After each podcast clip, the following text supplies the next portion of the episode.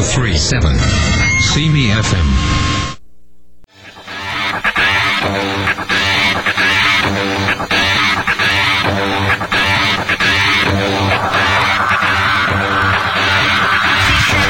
Aujourd'hui à Fantastica, nous recevons Martin de la boutique TPM, notre chronique médiévale et notre table ronde sur les Golden Globes, Oscars et autres prix, et bien d'autres choses, après la pause.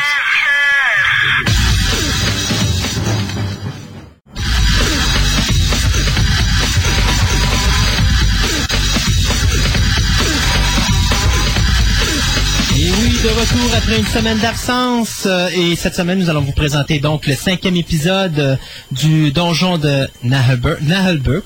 Nahelbuck. J'ai toujours la misère avec ce mot-là. hein, c'est incroyable. Ouais, c'est ça.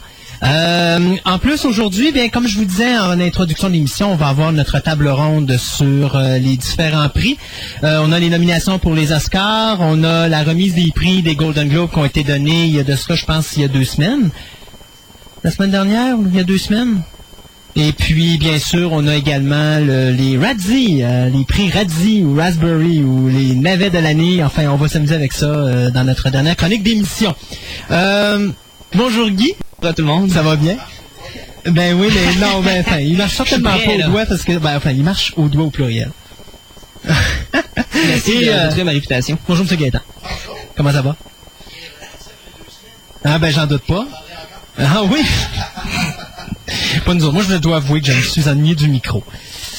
Ah, ça me manque quand euh, ce petit studio quand on n'est pas ici euh, la semaine. Les odeurs familières. Non, en plus, imagine, le 13 jours en ligne, pas de micro, c'était pénible pour moi. Oh!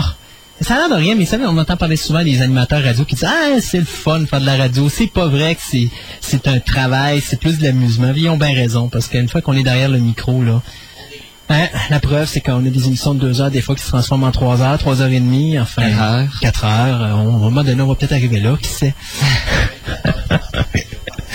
de Fantastica? Ouais, ouais, ouais. Ça doit être intense. Ouais, c'est sûr.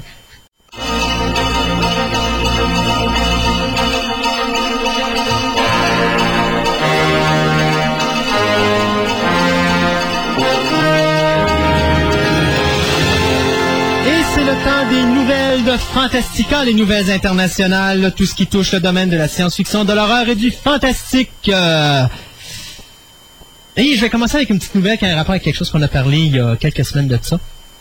Mais oui, ben, vous savez, euh, pendant la période des fêtes, on a dit c'est-tu beau Noël, on vient d'avoir finalement nos, euh, nos, nos, premiers cadeaux. On avait euh, bien sûr MGM et puis euh, Dimension Film qui avait fait la paix sur le sur le projet de film Amityville. D'ailleurs, je vais en reparler dans quelques instants. Euh, là, après ça, il y avait Pixar qui avait décidé de confirmer qu'il y avait bel et bien une association avec euh, Disney qui était sur le point de se conclure, que c'était vraiment la la route à prendre, eh bien, il semble que tous ces cadeaux de Noël sont en train de s'effondrer puisque Disney vient d'envoyer euh, un coup en bas de la ceinture, euh, pas Disney, mais plutôt Pixar vient d'envoyer un coup en bas de la ceinture à Disney en disant c'est fini.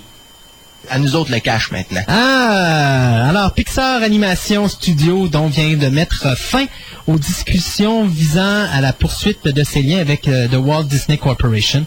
Euh, pour ceux qui ne se rappellent pas qui est Pixar, eh bien, de Toy Story 1 et 2, on va vous parler de Monster Incorporated, on va vous parler de euh, Finding Bug- Nemo. euh, Finding Nemo qui est le tout récent que je gardais en dernier et il y a également A Bug's Life euh, qu'ils avaient fait. Non, c'est- Alors tout ça a été produit par Pixar et Walt Disney. Là où ça a commencé à, je pourrais dire, euh, ça a commencé à mal aller pour les deux entreprises, c'est lorsqu'il y a eu le projet euh, Toy Story 2. C'est que, voyez-vous, Disney a signé avec Pixar une entente, je pense, c'est de cinq films. Et lorsqu'est arrivé Toy Story 2, au départ, la suite devait aller en vidéocassette. Sauf que Walt Disney a trouvé le scénario tellement bon qu'ils se sont dit ça mérite d'être projeté sur grand écran. Alors, Pixar a dit ça fait partie de notre entente de cinq films.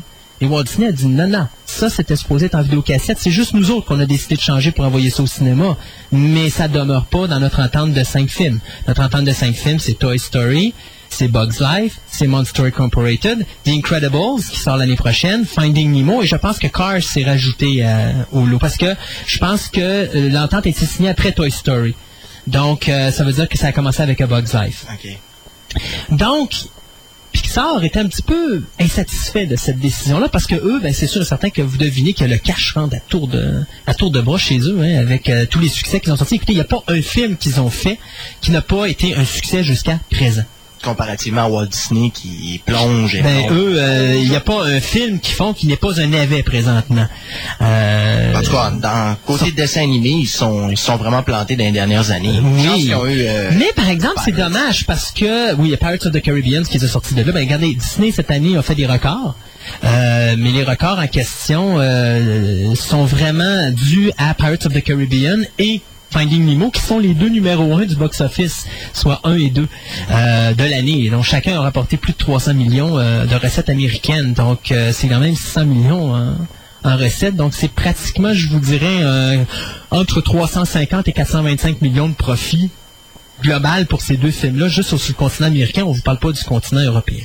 Alors, euh, ben c'est fait. Pixar a décidé que là, il y en avait marre parce que Disney niaisait, niaisait, niaisait à conclure euh, l'entente qui disait que Pixar restait propriétaire de ses films, gardait l'argent de leur côté, mais donnait un montant d'argent à Disney pour faire la distribution des films, puis bien sûr, donner une toute petite commission. Alors Disney, ben, comme il signait pas de contrat, de contrat, bien, euh, le président de Pixar a décidé qu'il était terminé. On, on mettait la clé dans la porte et Disney et Pixar, c'est une relation qui se terminera avec Cars, qui va sortir en 2005. Bien sûr, il reste The Incredibles qui va sortir euh, novembre, en novembre. Je pense que c'est ça. C'est ça. Donc euh, on va tasser Martin un petit peu, là, parce qu'il est dans nos pattes, pauvre petit. Puis on va aller voir ça sur, euh, sur notre site. Mais euh, effectivement, je suis à peu près certain, moi aussi, que euh, il est au mois de novembre. Si je ne me trompe pas, même, je pense que c'est le début de novembre. Ce sera le 4, c'est tout ça? Toc, toc, toc, toc, toc, mais tu vois, c'est le 5 novembre, je pas loin. Donc, c'est ça. Alors, et puis Cars. encore une fois. Et puis suis encore une fois. Et puis Pixar, ben, je vais vous reparler de Cars dans quelques instants parce que là aussi, eux autres, ils commencent déjà à travailler sur le projet de Cars, étant donné que Incredibles est pratiquement déjà terminé. Ils sont en post-prod sur Incredibles. Donc, euh, d'ailleurs, Incredibles que j'ai vraiment hâte de voir. Un film sur super-héros fait par Pixar. Déjà, j'avais, j'avais trippé sur l'idée de Monster Inc. Corporated. Quand j'ai écouté le film, j'ai, c'est d'ailleurs encore, je pense, un de mes favoris. Tant qu'à moi, il va encore euh, Finding Nemo. Euh, au niveau originalité, au niveau originalité, euh, je trouve que Monster Inc. est encore meilleur. Là, euh, c'est sûr que Finding Nemo, il, va nous chercher. Mais Monster Inc. au niveau originalité, la poursuite des portes à la fin, c'est génial. pour moi, ça demeure mon favori. Puis j'ai l'impression qu'Incredibles aussi va être quelque chose. Mais concernant Pixar, y a-tu, on parle-tu d'un autre partenariat avec un Pour le moment, non. Il touche rien avant 2006. En réalité, ils ne bougent pas parce qu'ils ont fait le tour des différentes maisons de production et les prix qu'on leur a donnés étaient vraiment ridicules. Euh, donc là, ils sont patients. Ils vont laisser aller les deux prochains, Incredibles et euh, Cars. Puis quand il va avoir le cash flow qui va rentrer, ce qui est assurément ce qui va se passer, euh, j'ai l'impression que là, ils vont retourner voir les compagnies et ils vont dire, écoutez, si vous voulez pas nous distribuer, c'est pas grave. Nous autres, on va acheter une maison de distribution, on va distribuer nous-mêmes. Alors, je pense qu'à un moment donné, il y a des compagnies, sachant maintenant que Disney n'est plus dans le décor, je pense qu'il y a des compagnies. DreamWorks pourrait être une très bonne avenue. justement à quoi je pensais. Parce que DreamWorks a fermé son, sa section euh, de film animation parce que les autres, ça marche mais vraiment pas. À chaque fois qu'ils font un film, c'est un flop monumental. Euh, je parle au niveau d'animation, bien sûr. Donc, ben, comme Sinbad. Sinbad, c'est un Sinbad. Euh, l'autre qu'ils ont fait avant, c'était quoi, donc, l'an dernier? Euh, il y a Prince d'Égypte, il y a Eldorado, ce qui était un flop. Moi, j'aurais une question. Shrek, c'est fait par qui? Shrek, c'est DreamWorks. C'est le seul, d'ailleurs, qui fonctionne. C'est d'animation 3D. d'ailleurs, ils travaillent déjà sur le... Non, ben, c'est pas dans leur studio d'animation contemporain 2D. OK. C'est dans le studio d'animation 3D qui, lui, est encore ouvert, mais uniquement pour Shrek. Ils font rien d'autre à part Shrek. OK. OK. Fait que euh, ils sont, en train de travailler sur le 3 Ils travaillent déjà sur le 3, ouais. Et euh, je sais qu'il y a un film aussi de DreamWorks qui est leur dernier, euh, qui est Shark Slayer, je crois, ou quelque chose du genre, euh, avec Robert De Niro, où de Robert De Niro va donner sa voix justement dans le film, là, qui sont posés sortir en novembre, je crois. Euh, donc ça aussi, là, mais encore là, ils sortent en compétition avec et The Incredibles. Alors, ils vont, ils vont fort probablement se faire ramasser. Puis même là, ils travaillent déjà sur un deuxième pour celui-là. Mais je pense qu'ils vont arrêter après le box-office, qu'ils vont voir parce que se mettre à côté d'Incredibles, ils vont se faire manger tout cru. Ça va être The Incredibles qui vont devenir vraiment des Shark Slayers. Ça, c'est pour vrai. De ton côté, je pense qu'on va toucher beaucoup de télé. Euh, oui, ben, euh, disons que je dirais même que c'est presque de la télé, et presque juste de la télé. Alors, euh, on va commencer par une nouvelle qui peut pas faire autrement que d'être le miroir de ce que tu viens d'annoncer. C'est que Paramount semble être dans l'eau chaude avec leur série fétiche et leur porte-étendard qui s'appelle Star Trek Enterprise. Hmm. les codes d'écoute ne cessent de tomber et justement dans la troisième saison jusqu'à date, euh, on n'a pas trop fait appel au président Gary Hart, mais là il semble que le petit monsieur commence à tourner son attention vers la série qui se plante de plus en plus et qui coûte très cher. À vrai dire, c'est plus lui qui s'est retourné vers UPN quand UPN ont annoncé euh, euh, ben, l'annulation d'un autre programme que tu vas parler tantôt, parce qu'il y avait une entente avec les gens de Star Trek Enterprise qui disaient ben ce programme-là, qui est, ben, qui est maintenant annulé, et le vôtre sont assurés de finir la présente année chez UPN. Alors, eux se basaient là-dessus pour... Euh, moi, c'est pas marqué affaire, c'est des choses que je sais parce que j'ai lu. Là. Euh, eux autres se sont dit, bon, OK, fait que face à ça, il n'y a pas de problème, sauf qu'ils viennent d'annuler ce, ce- ce premier Ouais, ça, programme-là. J'ai vu ça tantôt, Jake, euh, Jake euh, 2.0. Jake 2.0 qui, est- qui est- qui est annulé. D'ailleurs, euh, il reste encore cinq épisodes à présenter puis il les présente pas. Ah, Alors ça, pour l'équipe de Star Trek Enterprise, ça l'a comme euh, mis la frousse à tout le monde parce que justement, tout le monde se dit, coudon, ils nous ont promis que tous les deux programmes dureraient jusqu'à la fin de l'année. Et euh, là, Là, ben, c'est- au moins, c'est au moins confirmé qu'il va toffer jusqu'à la fin de la saison. Quoique j'avais lu euh, que les deux prochaines saisons, la troisième et peut-être la quatrième, si elle avait lieu, la- euh, qui était réduite à 24 La épisodes. présente saison actuelle a été réduite de deux épisodes. La prochaine également, et la prochaine serait la dernière.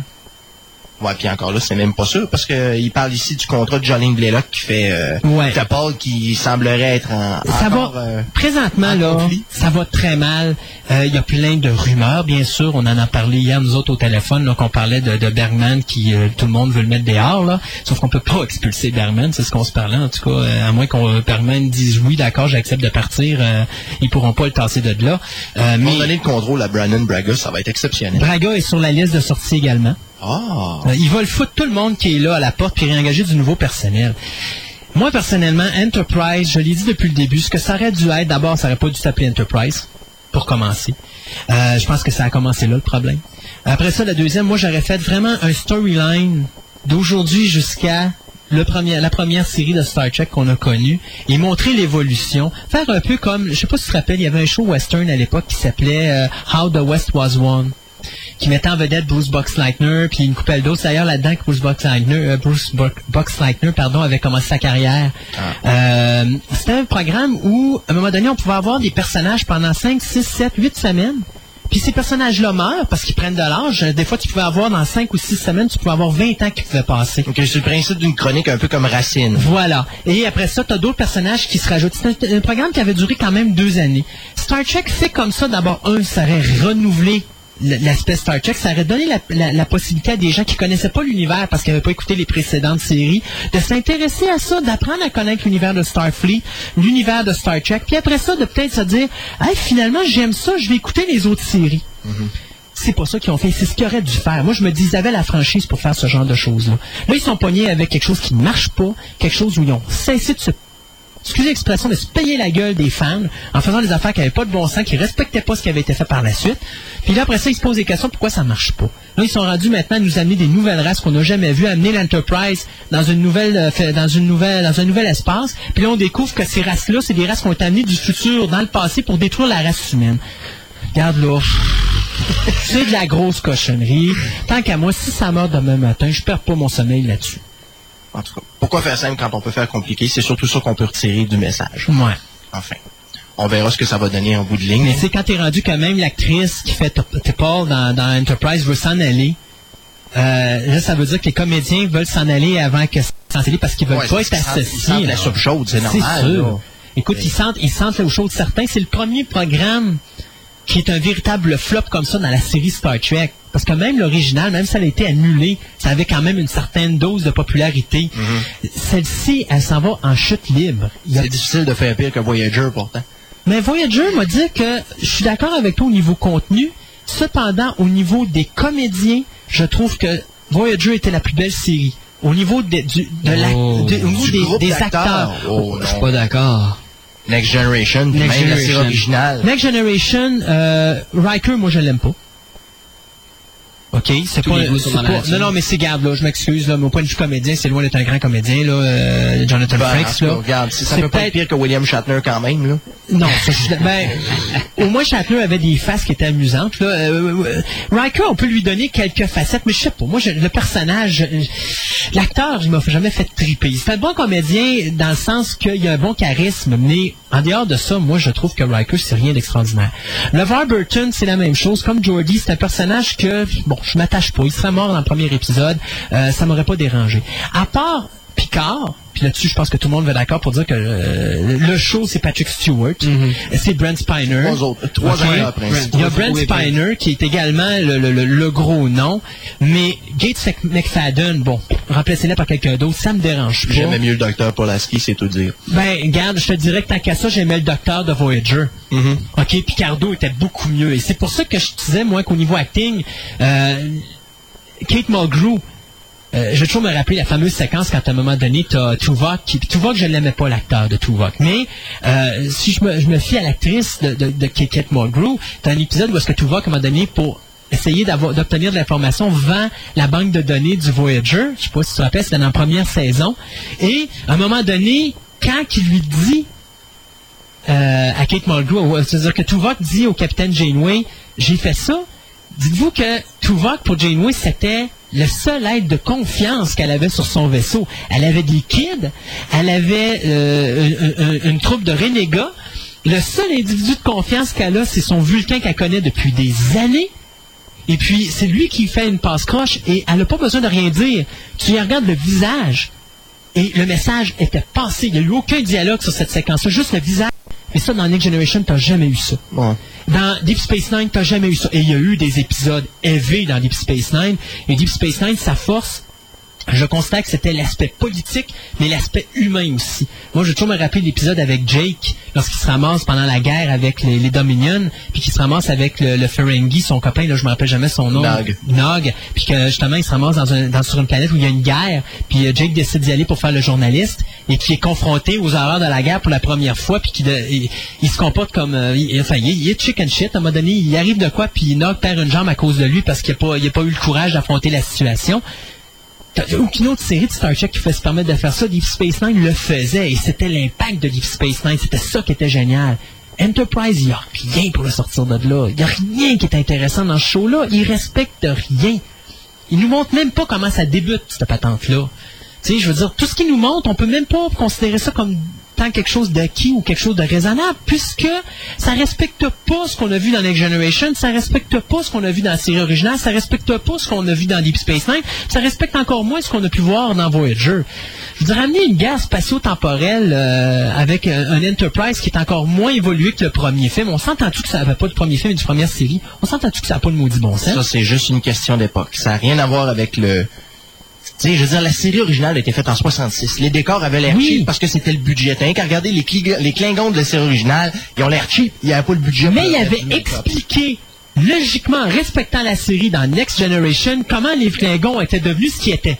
Il y avait eu une évolution génétique qui les avait transformés comme ça. Or, Oui. dans Enterprise, Sur 200 ans, c'est même, même pas Oui, sur 100 ans, voyons. on donc.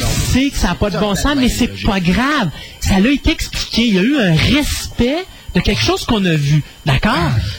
Ils n'ont aucun respect dans Enterprise, dans le sens qu'ils nous ont foutu les Klingons qu'on avait dans les nouvelles séries, mais qu'on n'avait pas dans la série originale, malgré qu'Enterprise avait expliqué la raison pourquoi les, les Klingons avaient changé. Même si c'est 200 ans, je comprends ton point de vue, puis il est valable là-dessus. Sauf que c'est pas grave, c'est une question d'explication, c'est une question de respect des fans, c'est une question de respect des gens qui écoutent ça, puis qui se disent, on nous a donné une information, ben tenez-la jusqu'au bout.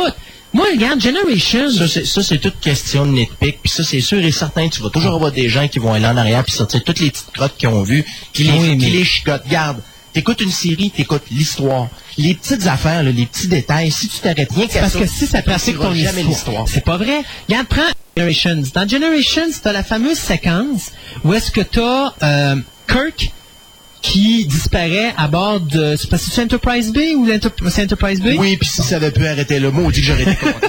bon, mais c'est pas grave, il est mort à la fin du film. Bon, ceci dit, si tu te rappelles bien sa séquence, qui était à bord avec Kirk? T'avais deux personnes. T'en avais un qu'on s'en fout royalement, Mais t'en avais l'autre qui était très important. Ben, t'avais Chekhov puis Scotty. T'avais Scotty. Or, dans un épisode de Next Generation, t'as Scotty qui est tombé dans un accident Ah qui a été ça, ramené. ça, une méchante Et la erreur. première affaire qu'il dit en se réveillant, c'est Ouais, James T. Kirk. Je pensais que c'était James T. Kirk qui venait me chercher. Or, il est là quand James T. Kirk est soi-disant mort. Sur le bon sens, comment est-ce qu'il peut attendre que ce soit lui qui vienne le délivrer? Puis moi, Generation, ça a été C'est une... parce qu'il y a, une, y a une- probablement une réflexion que t'as pas faite. C'est que probablement qu'en ayant été 85 ans dans le Transporter. Buffer, sa mémoire, c'est, scrappé. Bon, c'est ça que j'appelle. À un moment donné, c'est quand ça touche ton histoire. Moi, je suis d'accord avec ton, ton point de vue d'histoire, mais si un point vient carrément contrecarrer ton histoire parce que ça se tient plus, mais là, ça touche ton histoire. Et dans Enterprise, ça touche l'histoire. Tout ce qu'ils font touche l'histoire. Euh, parce que tout ce qu'ils font n'a aucun rapport avec ce qui s'en vient plus tard. Il y a des choses qui nous amènent sont intéressantes, mais il y a des choses que moi, j'amènerais pas. Et moi, l'histoire d'arriver avec un vaisseau qui est dans le futur ou dans une civilisation qui est plus loin encore que Voyager, qui s'en vient là, qui se bat contre l'Enterprise, qui n'a même pas de shield dans la première saison en passant, qui se fait tirer dessus à tour de bras, puis qui est même pas détruit, alors qu'un seul photon, topito, whatever, ou n'importe quelle autre arme qu'on peut imaginer dans le futur aurait détruit ce vaisseau-là parce qu'on avait déjà vu le Voyager confronté à un vaisseau du futur qui s'était fait ramasser d'aplomb. Or, on parle d'une technologie qui est un méchant plus avancée que l'Enterprise qui est là. Garde, ça se tient pas de bout. Moi, tant qu'à moi, Enterprise, si ça crève, ça crèvera. Je perdrai pas mon sommeil De toute façon, la, la distribution est pas exceptionnelle non plus. Non plus. Non plus. Effectivement, regarde, t'as pas de charisme dans les personnages. Il n'y a pas un maudit personnage que tu peux te rappeler. Là, où tu vas le regarder, tu vas dire Ah ouais, c'est vrai, lui, je me rappelle son nom. J'ai de la misère à me rappeler des noms des personnages. Je me Ah, rappelle même pas les personnages ou les noms d'acteurs. C'est, j'ai jamais les deux. Enfin. Fait que ça, c'est, c'est une des, une des pertes qu'on va avoir. Euh, et dans les autres séries qui continuent de se planter, et ça, je dois avouer que je suis euh, méchamment surpris. Il semble que Smallville continue de descendre. Avec la présente saison, ouais. Je comprends pas. Pourtant, me semble la, la qualité est quand même euh, aussi bonne que les deux saisons Tu précédentes. te rappelles que je te le disais à un moment donné, Oui, c'est c'est, ça. il y a de la redondance. Il y a de la là. redondance. Puis rappelle-toi ce qui a tué Lois and Clark. C'est la redondance. Ouais, ben, mettons qu'eux autres, la sauce, ils l'ont étiré longtemps. C'est ça. On Fait tombera pas dans le sujet de and Clark, parce que sans ça, on va encore, on va encore s'écarter pendant 15 minutes. Et euh, dans les choses que- qui sont malencontreuses, on, ent- on en avait entendu parler, voilà quelques semaines euh, que les producteurs justement de Smallville et de Birds of Prey devaient présenter une série de Flash qui aurait été, euh, comment je pourrais dire, qui se serait passé à l'époque où euh, probablement Barry Allen était étudiant et il semble que la série a chopé. Alors, euh, on n'aura pas ça sur nos écrans, malheureusement. C'était Flash, mais en Smallville. Ouais, c'est ça. Ben, comme il avait prévu de faire aussi euh, au début euh, pour euh, Gotham City, là, ça aurait été bon, mais Ah. Il y a peut-être on des va choses faire un film de Batman à la place avec Ouais. Christian Bale. Ah, D'ailleurs, on cherche encore. commentaires sur ça. Hein? On va peut-être d'autres commentaires avec Regardez, Bale dans moi, mais je, moi, je, ok, je le démolirai pas ce film-là parce que c'est un méchant bon metteur en scène qui est en arrière de ça. Je vais attendre de voir le résultat final. Parce que le réalisateur qui est là, là, c'est pas, c'est pas un deux de pique. Alors, je vais attendre de voir ce qui va sortir. Ouais, On n'a pas démoli le film, c'est l'acteur qu'on démolit, c'est pas la même chose. Ouais, Ouais, mais c'est pas grave. Un acteur, là, quand tu as un bon metteur en scène en arrière, tu peux faire ce que tu veux avec. Ok, d'ailleurs, regarde Tom Cruise avec euh, euh, Minority Report de Steven Spielberg, là. Il a réussi à sortir de quoi avec. Euh, puis d'ailleurs, le- Neil Jordan avait sorti de quoi avec Tom Cruise avec Interview de Vampire. Oui, bon, alors, mais un bon réalisateur en arrière d'un acteur deux de pique, là, Ouais. qui est capable de te sortir de quoi de potable. De toute façon, ça peut pas être pire que Batman Forever, Batman et Robin, là. Ouais, ben ça peut pas être pire qu'Arnold en, en, en Monsieur Freeze, mais en fait. Bon, tant qu'à parler de TV, Gadon, on va parler d'Angel. Parce que Angel, euh, bon, vous savez que cette année, c'est officiellement la fin du contrat qui relie Fox et euh, Joss Whedon. Donc, il y a un risque. Même si l'an dernier, il disait que le show peut être cancellé, même Whedon l'avait dit, on ne sera pas cancellé, ils peuvent pas nous annuler, on a un contrat signé pour 5 ans. Mais cette année, c'est la dernière saison officielle du contrat signé avec Fox. Donc, ce que Whedon va faire cette année, il va mettre un terme final à toutes les storylines de Angel incluant celle de Wolfram and Hart. Ce qui veut dire que dans le dernier épisode de la présente saison, s'il y a renouvellement, il va falloir qu'il parce qu'il n'a pas écrit le scénario du dernier épisode. Il a dit à Fox, il a dit, je ne l'écris qu'en fonction de ce que vous allez me mettre sur la table. Si j'ai un contrat signé, je rouvre la sixième saison avec un pilote, mais ça va être le pilote, va être la dernière épisode, le dernier épisode de la présente saison. Comme il a fait l'an dernier avec Wolfram and Hart pour partir la cinquième saison, il a fait un épisode pilote avec le dernier épisode de la saison, c'est quelque chose d'original, c'est le premier qui fait ça, pour larguer la prochaine saison. Donc, en ce qui concerne Angel, euh, cette année, tout ce qu'on voit va être clôturé. Bon, fait que toutes les storylines des saisons précédentes, que ce soit concernant son fils, Son, concernant son fils, c'est déjà réglé. Son Ah fils, ouais? c'est fini, c'est réglé. Je suis surpris parce que je m'attendais à ce que Non. ce soit quelque chose qu'on ramène. Whedon l'a annoncé, c'est terminé. euh, le, le- le storyline là-dessus est finalisé. Le fils, ça a été, bah, ça a été finalisé. Euh, Cordelia, ça se termine au centième épisode. Bon, cette semaine. Et la fin, elle est superbe. Moi, j'ai lu le scénario sur Internet. Euh, la finale laisse une porte ouverte, mais vraiment, là, si on lit entre les lignes, là, on a quoi? Il va, non, je te le dirai pas, inquiète pas, Martin, je parlerai pas d'Angel, je sais qu'il y a des gens qui veulent pas le savoir, mais je vous le dis, la fin de cet épisode-là est remarquable. Et d'ailleurs, euh, Charisma Carpenter l'a dit, la seule raison pourquoi je suis revenu après ce qu'ils m'ont fait, en réalité, c'est pas elle se l'est faite à elle-même parce qu'elle avait des problèmes de drogue et elle les a pas réglés.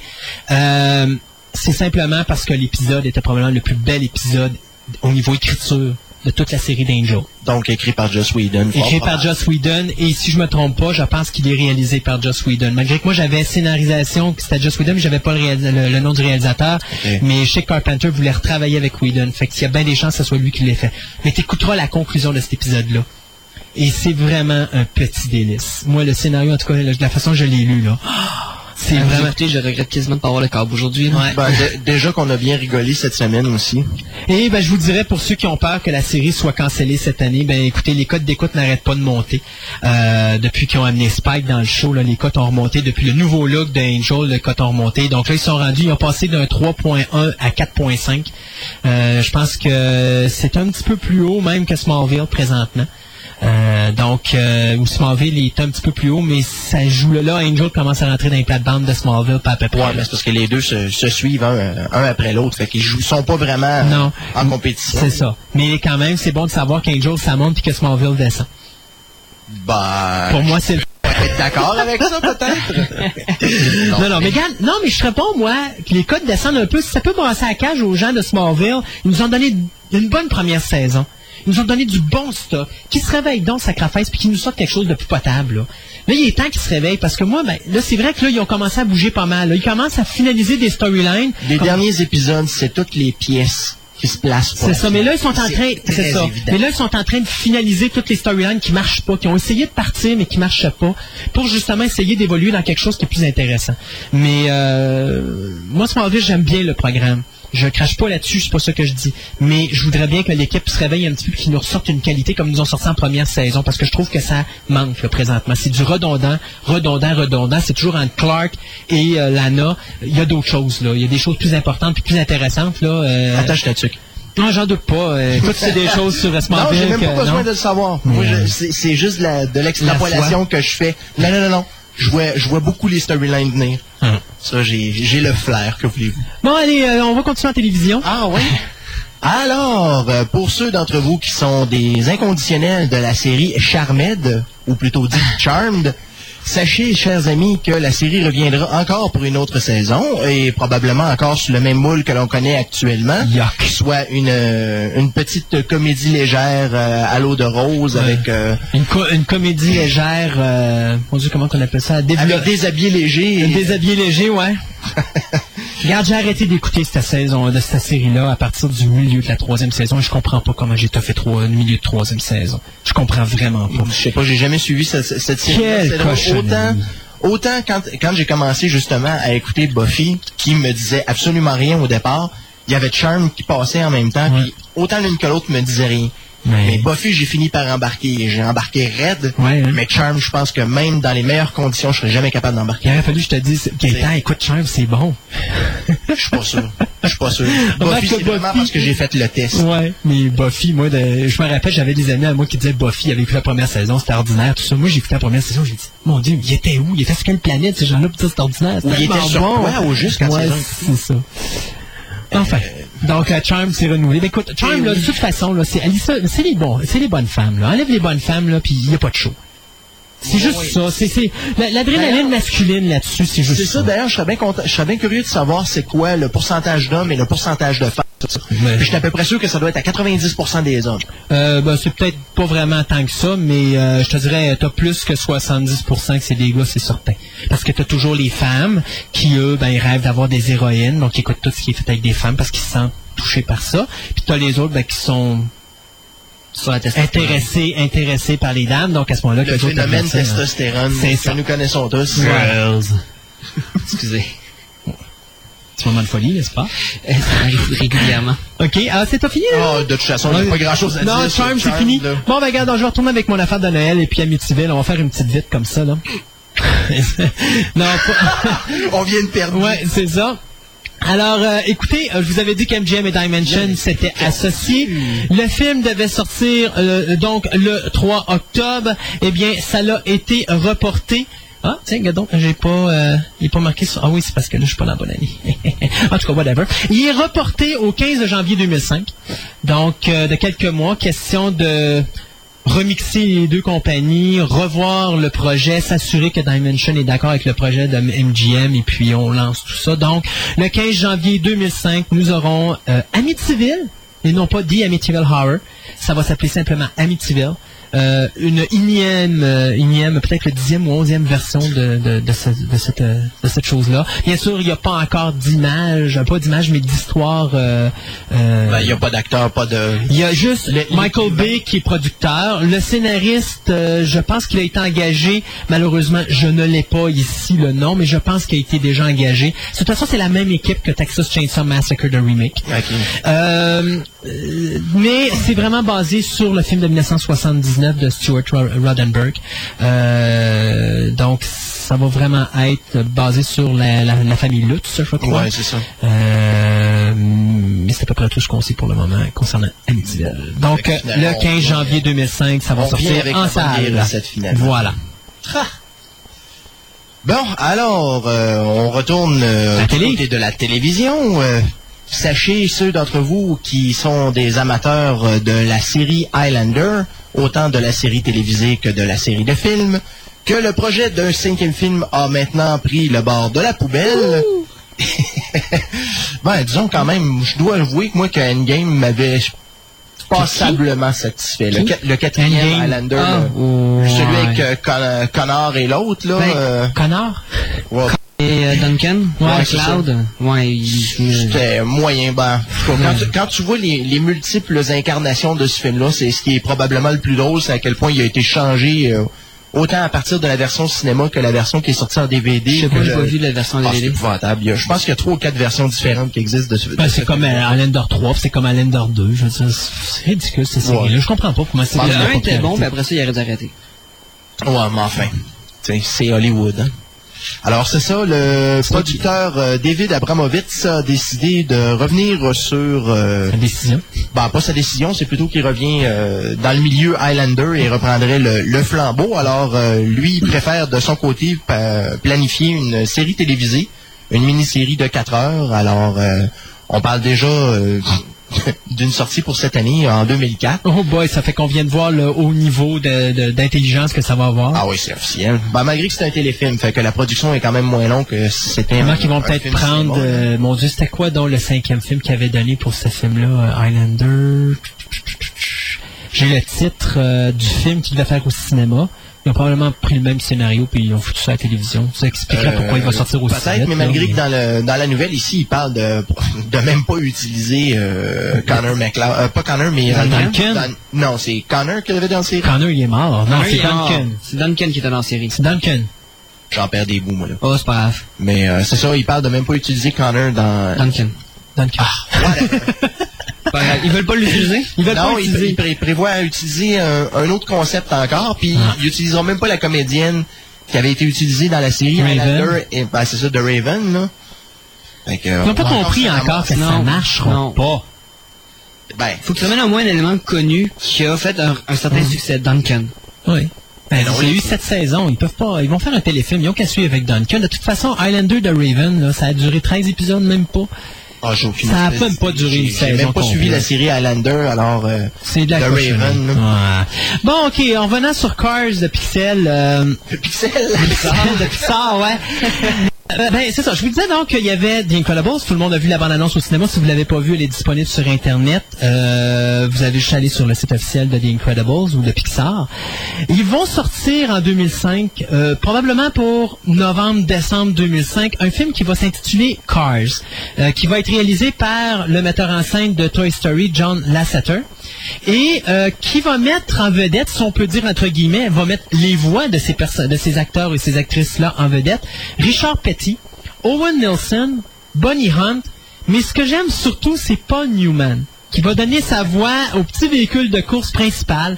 Donc, pour ceux qui ne savent pas, Paul Newman est propriétaire d'une euh, euh, compagnie de voitures, je pense c'est une Formule 1. C'est dans la Formule 1 ou c'est Kart? C'est Kart, c'est dans lequel il est, c'est En vrai? tout cas, c'est une formule quelconque. C'est ça. Alors, Paul Newman qui euh, a accepté de donner sa voix. À 79 ans, c'est la première fois que Newman va donner sa voix à un film d'animation. Euh, J'ai vraiment hâte de voir ce que ça va donner. Ça me donne déjà le goût de voir ce film-là. Il a dit qu'il l'avait accepté parce qu'il y avait bien des sacs dedans. non, non, non, ça c'est vrai, c'était Slapshot. Le Snapshot, c'est ça. Euh, Il y en a un autre aussi qui va donner sa voix, c'est Dan Whitney. Puis ceux qui ne savent pas qui est Richard Petty, ben c'est une légende du NASCAR. C'est un pilote de NASCAR, donc qui lui aussi va donner sa voix pour le film. Donc on commence, euh, on pourrait dire, la pré-prod le 31 janvier prochain. Euh, D'ailleurs, non, excusez, on a commencé hier la pré-prod, parce que c'est vrai, on est le 1er février aujourd'hui. Donc, on a commencé la pré-prod de Cars hier euh, pour 2005. Donc, euh, As-tu une idée c'est quoi le storyboard de ça ou? Non, il n'y a pas grand-chose à dire, mais ça, c'est ty- c'est typique de Pixar. Hein? Euh, The Incredibles, il n'y a rien qui est sorti jusqu'à ce qu'on voit la bande-annonce au cinéma en allant voir Finding Nemo. Il avait gardé ça secret. dit absolument rien non Exactement. Et Cars, c'est la même chose. Cars, ils disent absolument rien là-dessus. Tout ce qu'on sait, c'est que c'est un rapport avec des voitures de course. C'est tout. Et c'est pour Noël 2005. Donc, on va le savoir quand on va sortir. Quand on va aller voir The Incredibles, on va voir la bande-annonce de, de, de Cars, c'est sûr et certain. C'est là qu'on va commencer à avoir de l'information là-dessus. Pas avant. Ça, c'est Pixar. C'est typique d'eux autres. C'est ça qui fait le charme avec eux autres parce que tu sais jamais à quoi t'attendre puis ils te surprennent tout le temps. T'es jamais déçu. petites chansons cute dedans? Il n'y a pas de chanson cute dedans. Mais c'est pas vrai. T'as toujours une chanson cute et dans le générique de la fin. Ouais, mais elle dérange pas pendant le film. Non, ça c'est ça. Belle petite chanson de Céline Dion pour finir le film. là. Ouais, ouais, ouais, ouais, ouais. Avec un bateau qui coule, peut-être? Avec elle dessus? Ouais. Alors, euh, Quel être méchant. La violence à la radio. Ah. Oui. alors, pour ceux d'entre vous qui sont euh, des, euh, des inconditionnels de Stephen King, euh, il y a encore une autre mini-série. Et celle-là, je peux pas vraiment dire que c'est une mini-série parce qu'on parle de 15 heures. C'est une série. Ouais, ben, c'est une série, d'après moi, dans ma tête, quand on parle d'une série, une série, c'est continuel. C'est continuel. Et, euh, et selon euh, comment va fonctionner le... Moi, je peux te le dire parce que je n'ai... Tu lis pas ton journal, toi? Euh, Il. C'est ça. c'est dans tout le journal, euh, toutes les nouvelles. C'est que si le pilote fonctionne bien et que les codes d'écoute sont bons pour les 13 premiers épisodes, une deuxième saison sera reconfirmée. Ah, c'est bon. Donc, c'est une série. En devenir. En devenir. Ben oui, mais c'est comme le reste. Je veux dire, euh, on signe une saison. Euh, Garde Galactica, ils de signer six épisodes pour suivre le, le, le, le, le- voyons, la mini-série qu'on a vue à la télévision sur, euh, sur Space euh, euh, en début d'année. Euh, donc. Oui, excuse-moi, je t'ai volé ton... Ça m'a permis de me mettre à jour, voir s'il n'y aurait pas quelque chose qui m'aurait échappé. OK. Euh, de toute façon, le, la série, bien sûr, étant donné qu'elle s'appelle Kingdom Hospital, ça se passe dans un hôpital où il, il semble y avoir des personnages assez cocasses. Mhm. On parle ici d'une infirmière qui s'évanouit euh, dès qu'elle voit du sang. Alors, euh, elle doit pas être debout très très souvent. Et un garde de sécurité aveugle, il voit loin. Et une euh, paraplégique, un artiste paraplégique dont euh, qui, qui a été guéri de façon totalement miraculeuse. Et ça, c'est des choses normales qui se passent dans cet hôpital-là. Et pourtant, quand tu commences à entendre des voix euh, d'une petite fille qui, qui, qui ont- que personne ne voit, il n'y a personne qui se pose de questions. C'est parfaitement normal. Et après ça, tu vas découvrir que c'est un hôpital qui a été construit sur un, Un cimetière indien. sur un cimetière indien. C'est carrément ça. Les animaux reviennent à la vie, peut-être. Ah, God. On aime Stephen King. Euh, As-tu d'autres nouvelles? C'était tout pour cette semaine? Euh, non, parce qu'à part de ça, euh, Jake euh, 2.0, on en a parlé ça, tantôt, justement, que c'était euh, dans la toilette. Flush. Peut-être juste mentionner qu'on parle de ressortir une série Dark Shadows. Ici, cependant, il ne parle pas si c'est un film ou une série. C'est une série, pour commencer, produite par WB, mais euh, sont en préparation présentement. Là. Mais on c'est sait qu'ils ont commencé à voir, ils ont des comédiens déjà, je pense, de Dark. Shadow, pour ceux qui Dark c'est Shadow, c'est une série, mon Dieu, ça ressemble, c'est le All My Children du drame fantastique britannique. Ah, c'est pas l'affaire avec un vampire qui Exact. Il y a quelques que, années, là? faut faire attention. Quelques années, c'est fin 60, début 60. C'est ça. C'est que ce show-là, la saison allait de nulle part. Et à un moment donné, parce qu'il faut vous dire, c'est pas une saison en réalité, il faut mettre ça clair, là, c'est comme All My Children. Ça dure pendant un an, il n'y a pas de reprise. OK, c'est live, c'est en studio. Et à un moment donné, pour changer, pour amener quelque chose de différent, ils ont mis un vampire. Et là, ça l'a pogné. Et là, il y en a plein d'autres vampires, des vampires, des monstres, des démons, des Frankenstein, des ci, des ça. Il y avait plein d'affaires. Et ça fait que c'est devenu une série qui a duré, je pense, 12 ans, Ah, c'était très, très long. sans arrêt. Mais je- parce que moi, je me souviens d'en avoir vu quelques épisodes. Hein. Ils ont essayé de recommencer ça en 1991. Ça a été un flop. Ça n'a pas fonctionné. Les Américains ont essayé quelque chose. Ça n'a pas marché. Oubliez pas, c'était britannique. Britannique, c'est pas pareil. C'est pas le même type de scénarisation. C'est quelque chose de réfléchi, quelque chose où est-ce que quand on l'écoute, euh, il faut que tu lises entre les lignes. Quelqu'un qui aime pas lire entre les lignes, puis qui aime bien s'asseoir, puis pas réfléchir pendant un show, il aime Il pas écoute ça. Il écoute Charm. Euh, mais où il écoute la deuxième version de euh, Dark Shadows qui n'a pas fonctionné, qui était un flop monumental. Là, ils veulent réessayer de ramener Dark Shadows, mais ils veulent le ramener en télésérie encore. Donc, ils n'ont pas après la première fois, ils vont probablement encore se péter la gueule la deuxième, mais c'est pas grave, laissons la chance au coureur. Euh, c'est ça, ils parlent pas en WB, ouais. Ouais, c'est ça, c'est WB. Ouais, c'est ça. D'après moi, ils vont encore se péter les- les- la figure, mais c'est pas grave, faut leur donner la C'est comme si les Américains décidaient de faire une adaptation du prisonnier, ce serait assez atroce? Ben, ça peut, ben, ça s'en vient. Ça laisse sur le temps, ils vont le faire. Avec Arnold dans le rôle principal. Ouais, c'est ça. Euh, pour les nouveautés, ben, comme ça fait deux semaines qu'on n'est pas là, on a regardé qu'est-ce qui est sorti, puis bon, c'est sûr et certain qu'il y a House of Dead, House of the Dead, le fabuleux navet House of the Dead qui est sorti basé sur le jeu vidéo. Euh, Star Trek 6 de Special Edition qui est sorti en. DVD également. Pas très cher d'ailleurs, 14,95. Tu vas être déçu, hein, euh, Ed Wood encore reporté, euh, je pense qu'il est porté au mois d'avril, euh, porté pour la troisième fois. habitué, là? C'est ça. Euh, cette semaine, on va avoir Planet of the Apes, le 35e, euh, la 35e édition, le 35e anniversaire, ou l'édition de Ça a l'air 35e une belle édition, d'ailleurs. Ouais, mais sauf que, regarde, j'ai acheté le coffret au complet avec tous les films dedans, puis ça fait pareil. C'est exactement pratiquement toute la même chose que dessus. Mm. Red Dwarf, la saison 3 et la saison 4 euh, qui vont être disponibles également. Donc, encore du bon du bon stock à se mettre sous les dents. Pas cette semaine, Angel saison 3, c'est la semaine prochaine? Angel, le 10 février, saison 3. Alors, c'est ça. Et au cinéma, bien, bien sûr, on est à Québec. J'adore vivre dans un petit village mau- maudit. Est-ce des qu'on n'est pas capable d'avoir des maudits films qui ont du bon sens. Alors, on avait, on était supposé avoir Ginger Snaps 2, Unleashed. Et bien sûr, même si c'est un film qui est fait au Québec, qui est un film anglophone qui est tourné à Montréal. Mais on s'en est fait passer une vite parce qu'il n'est pas sorti au cinéma. Est-ce qu'il va sortir la semaine prochaine parce que les gens vont aller crier dans les cinémas pour dire hey, quand est-ce qu'il aboutit ici? Moi, je sais que le premier qui s'appelle en français Entre sœurs, je l'ai adoré. C'est un super de bon film de loup-garou. Euh, si tu l'as pas vu, à voir. Moi, j'ai acheté le DVD parce que j'ai trop trippé quand j'ai vu le film la première fois. Je me suis acheté, ça valait la peine. C'est vraiment génial. Vraiment une autre facette du loup-garou, là, mais euh, assez brutal aussi. Là. Du gore, comme ça faisait longtemps qu'on ne l'avait pas vu. Euh, ça vaut vraiment la peine de, de voir ça. Fait que je suis bien, bien, bien déçu qu'au Québec, alors qu'on n'a pas de film qui sortent au cinéma, ça aurait été le bon moment de sortir. Ben, on le sortira pas. Puis, euh, qui sait, peut-être la semaine prochaine, peut-être qu'on l'aura pas, puis on va falloir attendre au mois d'avril de l'avoir en DVD. Pas Enfin. grave, tant qu'on a le DVD.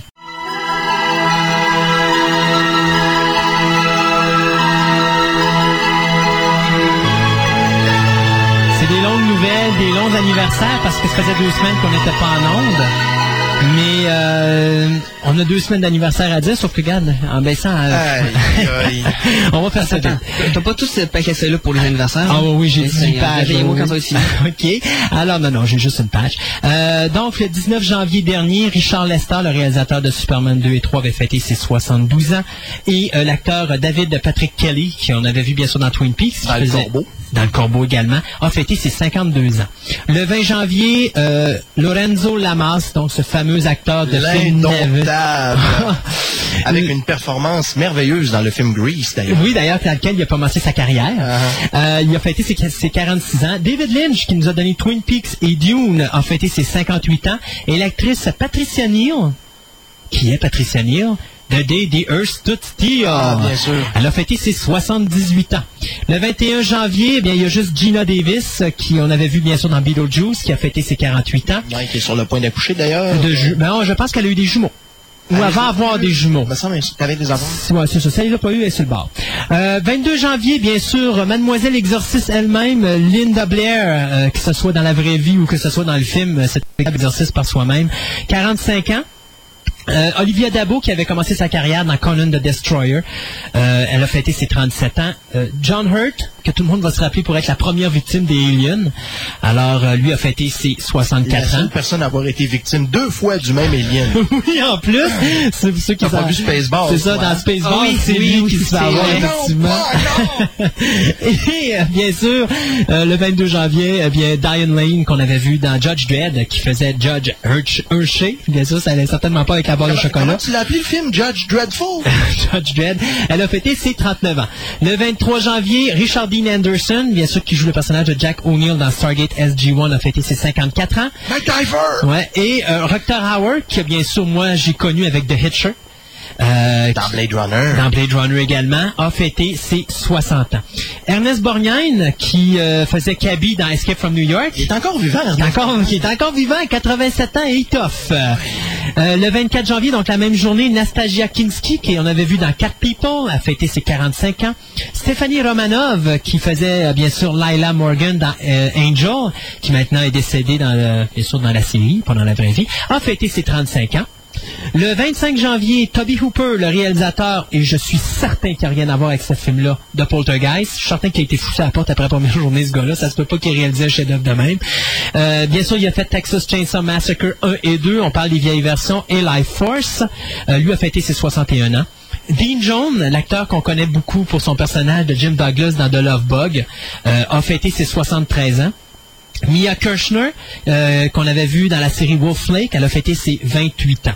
Euh, le 26 de janvier, donc, Hélène DeGeneres, qui a donné bien sûr sa voix à Dory dans Finding Nemo, a fêté ses 46 ans. Scott Glenn, qu'on avait vu dans euh, The Right Stuff, et aussi qu'on avait vu dans euh, Silence of the Lamb, euh, a fêté ses 63 ans. Ed Harris dans Silence of the Non, Scott Glenn. Scott Glenn. OK, wow. T'étais où avec Ed Harris, toi, Ouais, là? là. Non, je sais pas pourquoi j'ai mélangé les deux, là. On oublie ça. On laisse faire des fantasmes, s'il vous plaît. On va continuer. Oui, alors, euh, Paul Newman, dont on parlait tantôt, euh, va fêter ses, ben, a fêté ses 79 ans, lui, le 26 janvier dernier. Lui qui avait joué dans le film Quintet, euh, je- dans les années 80, début des années 80, fait des années 70, ce film-là. Le musicien Ken, le compositeur Ken Thorne, qui avait euh, fait la trame sonore de Superman 2 et 3, lui a fait ses 80 ans. 27 janvier, donc James Cromwell, que tout le monde connaît, on a vu plusieurs fois, là, euh, euh, notamment dans le film Space Cowboys, a fêté ses 64 ans. Euh, Alan Cumming, qu'on a vu dans Nightcrawler, dans X-Men 2, et qui est confirmé pour le troisième, et qu'on a vu, si je me trompe pas, dans Spy Kids 2 et 3 aussi. Et euh, Qu'on a connu dans le rôle de Boris dans GoldenEye aussi. dans GoldenEye, donc a fêté ses 39 ans. Bridget Fonda, qu'on avait vu dans Lake Placid, a fêté ses 40 ans. Euh, on peut-tu dire le scénariste ou l'auteur Frank Miller? Euh, Frank Miller, c'est un dessinateur, Ouais, euh, écrivain, c'est ça. Lui qui avait, nous avait donné The Dark Knight, puis Dark Oui, Knight oui. Returns et tout ça, lui a fêté ses 47 ans. Et bien sûr, euh, Mimi Rogers, qu'on avait vu dans Ginger Snaps, qui faisait la mère, a fêté ses 48 ans. Euh, D'ailleurs, euh, en passant pour ceux qui euh, connaissent Ginger Snap, euh, Mimi Rogers n'est pas dans le deuxième, puisque euh, l'actrice principale euh, qui est dans le deuxième film est dans un euh, dans un hôpital, donc elle est toute seule. C'est la seule actrice avec, ben, les deux sœurs sorte reviennent, mais la deuxième sœur revient en, flashback en quelque sorte. Elle revient pas à travers la vie normale de ces personnages-là. Le 28 janvier, Frank Darabont, le scénariste de Indiana Jones qui vient de finir le quatrième, Indiana Jones 4, et qui nous a donné aussi The Green Miles, a fêté ses 45 ans. L'actrice Harley Jane Kozak, qui jouait dans Arachnophobia, donc jouait bien sûr la conjointe de, mon Dieu, comment il s'appelait l'acteur qui jouait là-dedans? Julian Sands? Non, non, euh, John non, Goodman? non, elle jouait la, le- le- la conjointe du- de l'acteur principal, euh, Ah, Jeff Daniels. Excusez-moi. Ah, a fêté ses 47 ans. Elijah Wood, donc notre Frodo national, euh, a fêté ses 23 ans. Le 29 janvier, donc, Heather Graham, ce qu'on avait vu dans Twin Peaks euh, et qu'on a vu aussi dans From Hell. Le Lost in Bon, Space. bon, bon, et Lost in Space, euh, le film, 34 ans. Catherine Ross, Final Countdown et Mars. Le DVD sort par Blue Underground. C'est confirmé. Amazon.com euh, l'ont confirmé, On le va DVD. avoir finalement Nimitz Retour vers l'enfer au Canada. Oui, français-anglais, version 2 disques. Français. Oui, version 2 disques et version 1 disque. Donc, ça risque d'être vachement intéressant. Donc, elle, Catherine Ross, a fêté ses 64 Catherine ans. Ross, c'était pas elle qui était dans euh, l'affaire avec les, euh, les femmes androïdes? là? Stepford, Stepford Wives également, oui. Tom Selleck, qui devait être le Indiana Jones original, eh bien, et qui avait joué aussi dans Runaway, a fêté ses 59 ans. Et bien sûr, l'acteur Mark Singer, qui était Mike Donovan dans la série V, a fêté ses 56 ans. Le 30 janvier, trois anniversaires à souligner, celui de Michael Anderson, le réalisateur de Logan's Run et de Orca, qui a fait 84 ans. Christian Bale, le futur Batman, et qu'on avait vu aussi dans American Psycho, a fêté ses 30 ans. Et Gene Hackman, le Lex Luthor national, bien sûr, quand on va parler Superman et qu'on parle de Lex Luthor, on ne peut que se rappeler que de Gene Hackman. Lui a fêté ses 74 ans. 31 janvier, Mimi, euh, Mini Driver, pardon, qu'on avait vu dans GoldenEye, a fêté ses 34 ans.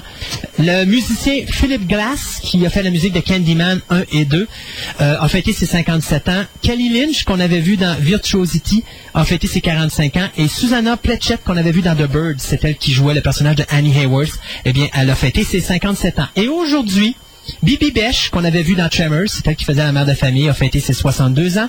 Sherilyn Fenn, qui faisait Audrey, Horn pardon, dans Twin Peaks, a fêté ses 39 ans. Euh, ou plutôt fête ses 39 ans, pardon. Terry Jones, Monsieur Eric le Viking lui-même, le réalisateur, euh, a fêté, au fête ses 62 ans. Et finalement, pour finir sans beauté, Bill Mummy, qui faisait bien sûr Lanier dans Babylon 5 et qui faisait... euh, Danger, Will Robinson. Monsieur Will Robinson dans la vieille série Lost in Space a fêté ses 50 ans.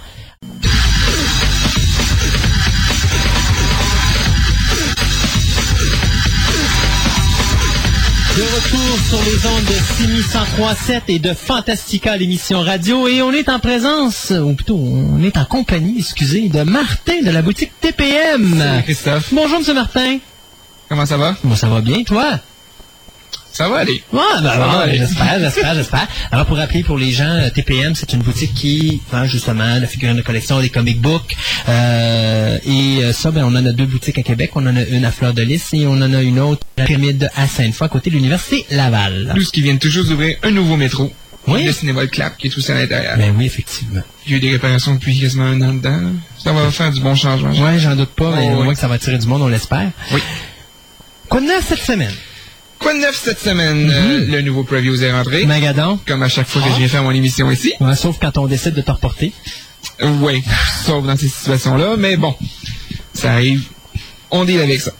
Alors, euh, du côté des figurines, euh, notable à mentionner dans ce qui est annoncé dans le previews, le Freddy Krueger de 18 pouces Hmm. avec son.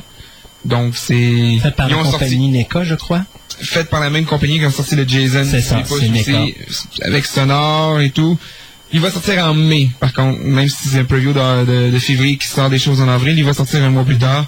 Il nous l'annonce tout de suite. Ça va être tourné autour d'une 55 dollars, j'ai l'impression, 50-55 dollars, peut-être un petit peu moins cher que Jason. Ah On dirait que le taux de change euh, améliore les choses, je sais pas trop, mais il va coûter un petit peu moins cher. Bon, super. C'est une bonne chose, oui. Euh, d'ailleurs, euh, si je peux me permettre, euh, j'ai vu sur Internet que le, l'ensemble de deux figurines de Freddy versus Jason Mhm. qui devait sortir au mois de janvier est reporté fin février, mi-mars. Je vais vous dire ben honnêtement, sur bien des figurines, bien des accessoires qui sont en preview, c'est souvent reporté, puis a même des bandes dessinées qui sont souvent reportées. Alors pour moi, c'est même plus quelque chose que je prends la peine de, de, de me soucier de ça va être reporté ou remis plus Non, c'est bon de le savoir. Mais c'est bon de le savoir qu'on sait. Si les jeunes me posent la question, je suis capable de répondre. Parce que souvent, on me demande, c'est supposé sortir quand? C'est supposé sortir il y a deux mois, j'ai pas de nouvelles. Mm. C'est souvent le cas pour certains problèmes. Puis même quand j'appelle mon fournisseur pour lui demander, des fois lui-même n'a pas la réponse, puis il demande plus haut, puis À ce temps-là, on va sur. Internet, on a la réponse. Ça l'air que des fois sur Internet, on peut tout trouver. Dans la même page du preview, à page 402, Ghostbuster, Hmm. le gros bonhomme marshmallow de 15 pouces. Ils l'ont fait pour que ça aille avec les figurines de la série. Il est-tu mangeable? Non, il est, Non, pas, il est pas mangeable. Il est mais- comme dans l'original, il est pas mangeable. Mais pour une figurine de 15 pouces, c'est du, c'est du, c'est une roto figure. Je sais pas c'est quoi une roto figure. Je sais pas moi non plus. En tout cas, 12 piastres US. C'est pas cher. C'est pas cher pour une figurine de 15 pouces. Ça, c'est NECA aussi qui fait cette série-là, je crois. hein. C'est la série Ghostbusters de NECA.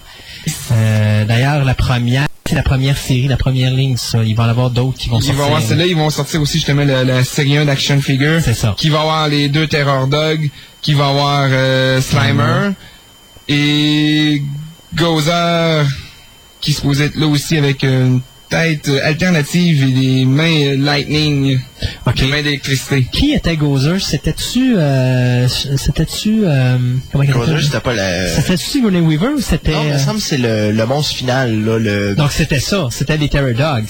Non, non, non, non, tu te rappelles, tu te rappelles pas à la fin du film, il y a, il y a une femme Ah, qui la apparaît. femme, mais Oui. oui, j'avais oublié elle, c'est vrai, c'est vrai, me c'est elle. Oui, Je oui, pense ok. que oui, je pense que oui. Ok. Donc, ça va être la première série qui vont sortir de Ghostbusters, basée sur le film, en mai 2004. Même chose aussi pour euh, le, le Marshmallow Man. D'ailleurs, ils ont commencé à dire aux gens que de pas s'impatienter pour euh, euh, Egon et puis toute l'équipe de- des Ghostbusters parce que dans la série toute 2, façon. ils sortent euh, au complet. Mais c'est parce qu'ils voulaient pas les sortir tout de suite en partant. Ils voulaient aller chercher les amateurs en sortant les bébites. Puis après ça, euh, dire, ben, Mhm. vous avez plus le choix maintenant d'acheter les, les Ghostbusters parce qu'ils auraient juste mis Si les les les quatre Ghostbusters. personnages principaux, ça aurait, pas, c'est les ça. n'auraient pas été ach- achetés le reste. Ben, en il n'y aurait pas nécessairement. C'est ça, mais il n'y aurait probablement pas acheté la série parce que, comme tel, les Ghostbusters, on s'en fout. Quand on achète des figurines, c'est faut qu'ils nous intéressent parce que c'est des bébites, là, ça fait que c'est le fun. là. Ça fait un Oui. look intéressant à regarder plus qu'un être humain. Là, je m'excuse, mais les Movie Maniacs, c'est plus intéressant à regarder. C'est euh, les C'est les Pumpkinhead, c'est les Aliens, c'est les c'est les ça. C'est pas Snake Plissken, c'est pas bon. Candyman, il est intéressant, mais je c'est quand même un visage d'homme, donc c'est pas comme si c'était une bébite avec un beau. euh, C'était aussi les figurines les, les moins populaires euh, dans les lots. ben c'est ça, c'est pour celle qui reste avant. là. Sauf mon homme qui est un personnage féminin dans les dans les sports, on dirait qu'il part toujours. Euh, Ben, il part soit premiers, Movie hein. Maniac, Ouais, Spawn, ouais, ouais. Dark Age, on dirait qu'ils partent toujours plus vite que les Ou autres. euh, les Monsters avec le Wizard of Oz. Oui, aussi, c'est la même chose. Je suis certain que Dorothy t'a dû se le faire demander plusieurs fois. Oui, une couple de fois, en effet, oui. une dernière chose que j'ai remarqué notable dans le previews des Thunderbirds, puis qui re- retourne à l'écran euh, cet été, ils vont ressortir... euh, présentement, on n'a que des véhicules et euh, le Tracy Island Playset est annoncé. Donc, le, le 11 pouces Deluxe Rescue Craft, le 6 pouces Rescue Craft, le Rescue Craft 5-pack qui sont annoncés. Et probablement qu'avec les mois qui vont suivre, ils vont annoncer d'autres choses. Je suis sûr que les personnages vont suivre les autres aussi. Je te- je t'écoute depuis tantôt, mais y a-tu des numéros, là, genre euh, Rescue Cra- Craft 1, Rescue Craft 2, puis Rescue Craft 3, Re- Rescue Pas Craft Strike Back, là? ou, Ok, euh, Peut-être dans le 5-pack, Ouais, ouais, justement, ça, le il doit avoir, ouais, il en ouais. avoir 5 dedans. Donc, il parle pas de dimension non plus pour ce qui est des véhicules. Euh, 11 pouces, 6 pouces pour 11 pouces pour le Deluxe. Euh, 6 pouces pour euh, Rescue Craft. Le Rescue Craft 5 pack, il en parle pas de, de dimension. Ouais. Le Island ici. Playset, Ils vont y aller avec la grandeur des films, je suppose. C'est-à-dire, si le plus grand va être la, la, la- la grandeur maximale, puis ça, ils vont diminuer selon la grosseur. probablement, oui. Un engin numéro 2 de 11 pouces, c'est pas super. pareil, Ouais, hein. grosseur. Ouais, ouais, ouais. Donc, en gros, du côté des figurines... Ouais, c'est tranquille, hein? C'est assez tranquille euh, du côté des figurines. C'est sûr qu'il y a toujours des, des, des bus de G.I. Joe de Transformers, mais la plupart du temps, ils sont pas disponibles au, au Canada. Donc, ça... C'est peut-être les Minimates, pour ceux qui aiment les Minimates, The Lord of the Rings. Les Minimates, pour ceux qui savent pas c'est quoi un Minimates, on dirait tout simplement des personnages Lego. Ouais, c'est ça. Donc, ils en ont sorti sur Kiss, ils en ont sorti sur Osborne, ils en ont sorti sur. Seigneur des Anneaux présentement. Euh, Beaucoup sur Marvel, beaucoup sur DC aussi dans les Ils ont sorti. Freddy, Jason, Leatherface, comme ça aussi. Oh, ils, ils ont tout passé Les au travers. Predator, qui ont régulièrement une série là-dessus. D'ailleurs, je pense qu'ils ont annoncé la série 2 Ah, des... fait qu'on peut faire des combats Wolverine, euh, Freddy Krueger. Ben oui, tu peux. Ouh. Oui, oui, tu peux. Mais c'est parce que ce qui est plate avec les griffes à Freddy, c'est que c'est comme un bloc Lego, hein. C'est, c'est vraiment... les griffes, ils sortent pas du petit bois en plastique, malheureusement. Ils sont dessinés dessus, là, tu sais. Ils ont même fait, je le vois ici dans le preview, un Minimate de Star Trek Treble Kirk 2003 Convention Exclusive Minimate. Oh, c'est cute! Ouais, non. OK, comic book maintenant. du côté des comics. euh, Dark Horse, c'est rare que j'ai à parler de la compagnie quand ils vont sortir quelque chose. Ils vont It's about time. C'est à, oui, c'est à peu près temps parce qu'à part Star Wars, j'avais l'impression qu'ils n'ont pas grand chose qui réussit euh, à être populaire comme série. Bon, il y a Conan qui vont sortir. Et ils vont faire une mini-série de 4 numéros de Shi, qui est une euh, asiatique maître des arts martiaux. J'en sais pas plus, j'ai jamais lu. Par l'écrivain et le dessinateur euh, qui, a fait, qui a popularisé la série, Bill Tucci. Donc c'est lui-même qui va reprendre la série dans, pour 4 numéros du moins. Peut-être que ça va être continué plus longtemps si jamais c'est populaire ou quoi que ce soit. C'est euh, les fans euh, après ça. Donc, c'est eux autres, c'est eux autres qui ont maintenant la franchise. C'est eux autres qui ont maintenant la franchise. C'était Crusade qui avait ça avant. C'est Crusade, d'ailleurs, sur les figurines d'HeroClix, euh, Indie HeroClix, euh, Chi faisait partie de cette, euh, de cette lignée-là de, de produits. Euh, si je peux me permettre, peut-être je vais peut-être devancer tes choses, je le sais pas. Je prends une chance. Oui. J'ai vu sur Internet qu'ils vont sortir des comic books de Evil Dead et The Night of the Living Dead. Moi, j'ai pas une nouvelle là-dessus T'as pas de nouvelles là-dessus. Moi, ça de sort fin mars, début avril. Fin mars, début avril, ça aurait dû déjà passer dans le preview aux autres. OK, je t'enverrai ce que j'ai comme info là-dessus, parce que moi, c'est ça, ça m'intéresse. Je suis un amateur des deux, des deux Tu franchises. te rappelles-tu du nom de la compagnie qui dit ça? Non, c'est ça, C'est dans... le plus important. euh, c'est c'est- Je- dans je le preview, ils sont listés ouais. par ordre alphabétique Au de pire, je compagnie. t'enverrai ça, puis on en reparlera Oui, la- le mois prochain avec les, euh, aux gens, là. Donc, euh, oui, ça va, ça va être quelque chose à vérifier aussi. Du côté de DC Comics, Superman, ça commence au mois d'avril. Jim Lee, Brian Azzarello, qui vont commencer à revamper Superman pour 12 numéros. Si ça fait comme Batman, manquez pas votre chance de ramasser le premier numéro de Superman 204. Parce que si ça fait comme le Batman euh, 608, ça va prendre la valeur euh, exponentielle euh, si la série pogne beaucoup. Même si on en commande beaucoup, même si ça semble être... euh, on se prépare d'avance. Les mini-séries comme Wolverine The End, on a prévu le coup, on ne l'a plus. Puis c'est le c'est le cas pour ça va être le cas aussi pour la même chose. Superman Batman avec euh, des, des la, mini- la série, ça a été aussi très populaire, ça part, ça part, ça part, ça va prendre la valeur, ça va être recherché.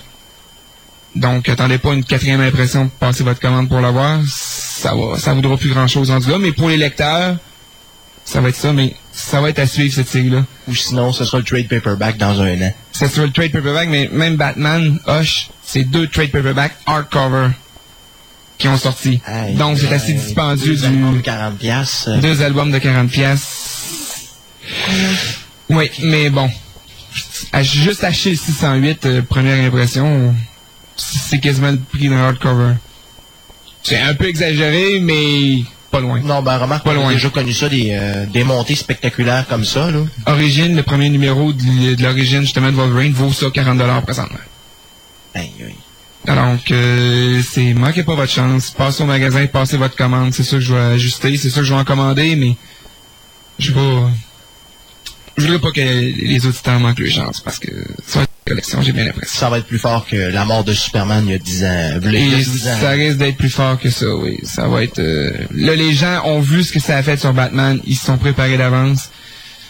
Les, les, les...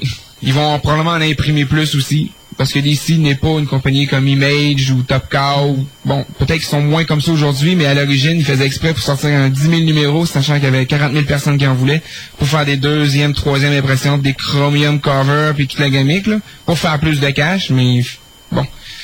DC doit avoir prévu le coup puis essayer de satisfaire ses- sa clientèle autant que possible. C'est pas pour rien qu'il y a eu quatre impressions à Teen Titans 1, qu'il y a eu 3, 4, 5 couvertures aussi à Batman 619 pour finir, finaliser l'histoire. Ça va faire la même chose sur Superman. Puis il s'arrête pas là sur Superman. Toutes les autres séries de Superman aussi sont en train de subir les changements pour essayer de remettre Superman en avant-plan. C'est quand même le personnage le plus puissant de l'univers de DC. Puis s'il est pas capable d'être le plus populaire et le meilleur vendeur, ça augure mal habituellement. Ben, ça puis Batman, c'est quand même les, C'est ça. les deux principaux. C'est les deux principaux, puis ils devraient être dans les meilleurs vendeurs et non pas euh, d'autres séries, quoi que ce soit, qui, même s'ils sont bonnes, ça devrait pas prendre, euh, prendre la vedette. Parce que quand tu regardes la liste des, des meilleurs vendeurs dans le preview, justement, euh, juste dans les 40 premiers, t'as quoi? T'as peut-être 5 ou 6 titres d'ici, puis tout le reste quasiment tout du Le Marvel. reste, c'est quasiment tout du Marvel habituellement. D'ailleurs, je l'ai ici, le listing du, euh, des, des ventes d'il y a 2-3 mois. Je vais essayer de le trouver si je l'avais. Marvel est majoritaire. Dans DC, le premier titre, c'est euh, en septième position avec Batman 621. Puis GLA tombe 18e. Euh, Teen Titans est 14e. Puis après ça, on descend avec Outsiders. On parle, on parle même pas encore d'un titre de Superman dans ça. Euh, GSA, The Shit Society of America, qui, qui est euh, 29e. Puis on descend après ça tranquillement, où ça vient plus régulièrement à toutes les deux, trois positions. Mais dans, le- dans le top 30, je dirais que c'est du Marvel avec 4-5 DC au travers. C'est dément. C'est dément. Mais c'est en train de s'améliorer. Donc, tous les titres de Superman devraient rentrer un peu en haut aussi, puis tout ça. On fait qu'on va commencer à se préparer une, à une descente de Marvel. Oui et non. Marvel essaye quand même de tenir son, son bout, mais oui, je l'ai dit, 2004, ça va être probablement l'année DC Comics avec euh, Secret Identity qui va, se pre- qui va sortir cet été. D'ailleurs, sous Superman, une mini-série de quatre numéros qui est en qui vient de commencer, euh, Secret Identity, un jeune garçon typique de- du Texas qui s'appelle Clark Kent. Ah, On trouvait ça drôle de l'appeler Cap, puis qu'il reçoit à toujours paquet de jouets de Superman. Il est tanné, il l'aime pas Superman, il en a rien à foutre. Puis un moment donné, il vole. il s'en va dans les. Et lui-même, il capote. Et c'est quoi, maman, tu me suis adopté? Mais discrètement, puis là, toute, toute sa psychologie de ce jeune-là, c'est un numéro euh, du début à la fin, pas de pub, de la grosseur de GLA Avengers, au même prix aussi. Oui, c'est un peu cher, mais je trouve que ça vaut la peine pour une bonne histoire écrite. C'est Kurt Busiek qui l'écrit. Oh, Et Kirk c'est Busiek, c'est bon, on sait que c'est un bon écrivain. C'est de quoi que je recommande aux gens. Il m'en reste encore au magasin parce que le premier numéro est déjà sorti. Ok. Du côté d'Image Comic, la seule chose notable à mentionner, Darkness versus Hulk, Oh, oui. un combat. À savoir qui est le plus fort, qui va être le meilleur. Apparemment, je connais pas beaucoup de Darkness, je sais pas si ça Gaëtan, ça te dit Je quoi de connais plus. pas en tout. Moi, Image, c'est vraiment... Si, si je collectionne pas de DC, Image, c'est encore le petit, c'est encore son petit frère bâtard encore plus. On m'a dit que Darkness était capable de traverser n'importe quelle chair humaine pour blesser ses adversaires. Donc, la grande résistance de Hulk ne servirait peut-être à rien contre The Darkness, parce que The Darkness est capable d'encaisser des coups que Hulk va être capable de donner. J'en ai aucune idée. Ce serait à voir et à regarder qu'est-ce que ça va donner de ce côté-là. Autre chose côté de DC, Wanted. C'est une mini-série de 6 numéros. C'est un monde où les super-héros ont été annihilés par les super-vilains. C'est Mark Millar qui écrit. C'est, je dirais, tout simplement génial. Un jeune homme qui, sa vie, c'est c'est un loser, le gars. On se le cachera pas. Il est un loser. Sa blonde le trompe depuis, avec son meilleur ami. Il sait, mais il fout plus ou moins rien. Puis bon, dans une job où il se fait chier dessus à tour de bras. Puis à un moment donné, il y a quelqu'un qui se présente. Elle dit, ton père est mort. Je sais pas, je sais même pas c'est qui mon père. On t'invite à venir prendre sa place dans notre organisation de crime organisé de super vilains. Eh mon Dieu. Un loser chez les super vilains. Oui. Et euh, le deux- les, les deux premiers numéros sont déjà sortis, mais c'est de quoi de spécial? C'est du côté donc euh, c'est du, côté de l'image. Bon, ben, tout est toujours tout permis dans une certaine façon, donc on voit les choses telles que ça devrait être. C'est cru des fois. Je trouve que l'histoire est bonne. Je trouve que ça s'enligne vers quelque chose de bien. Il reste quatre numéros à sortir.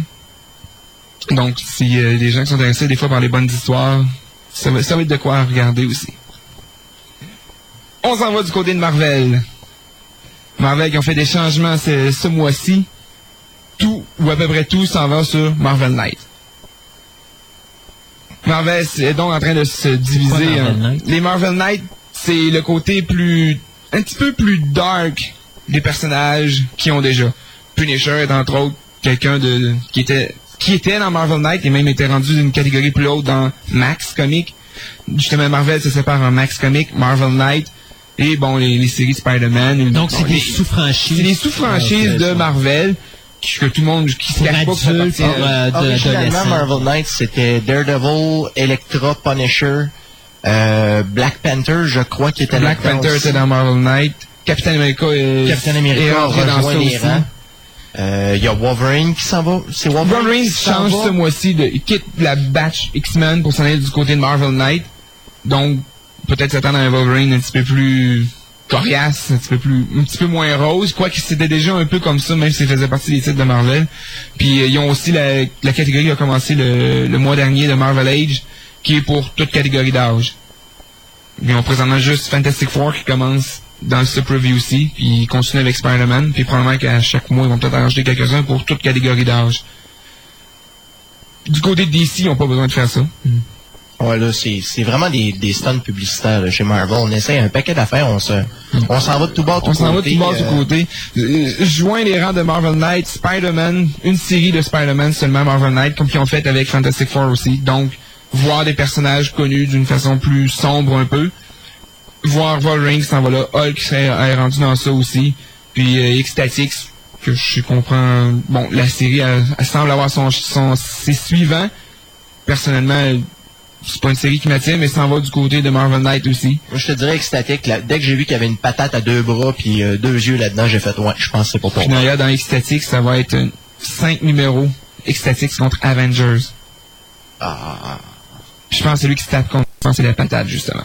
ah. Ouais, ok, ok.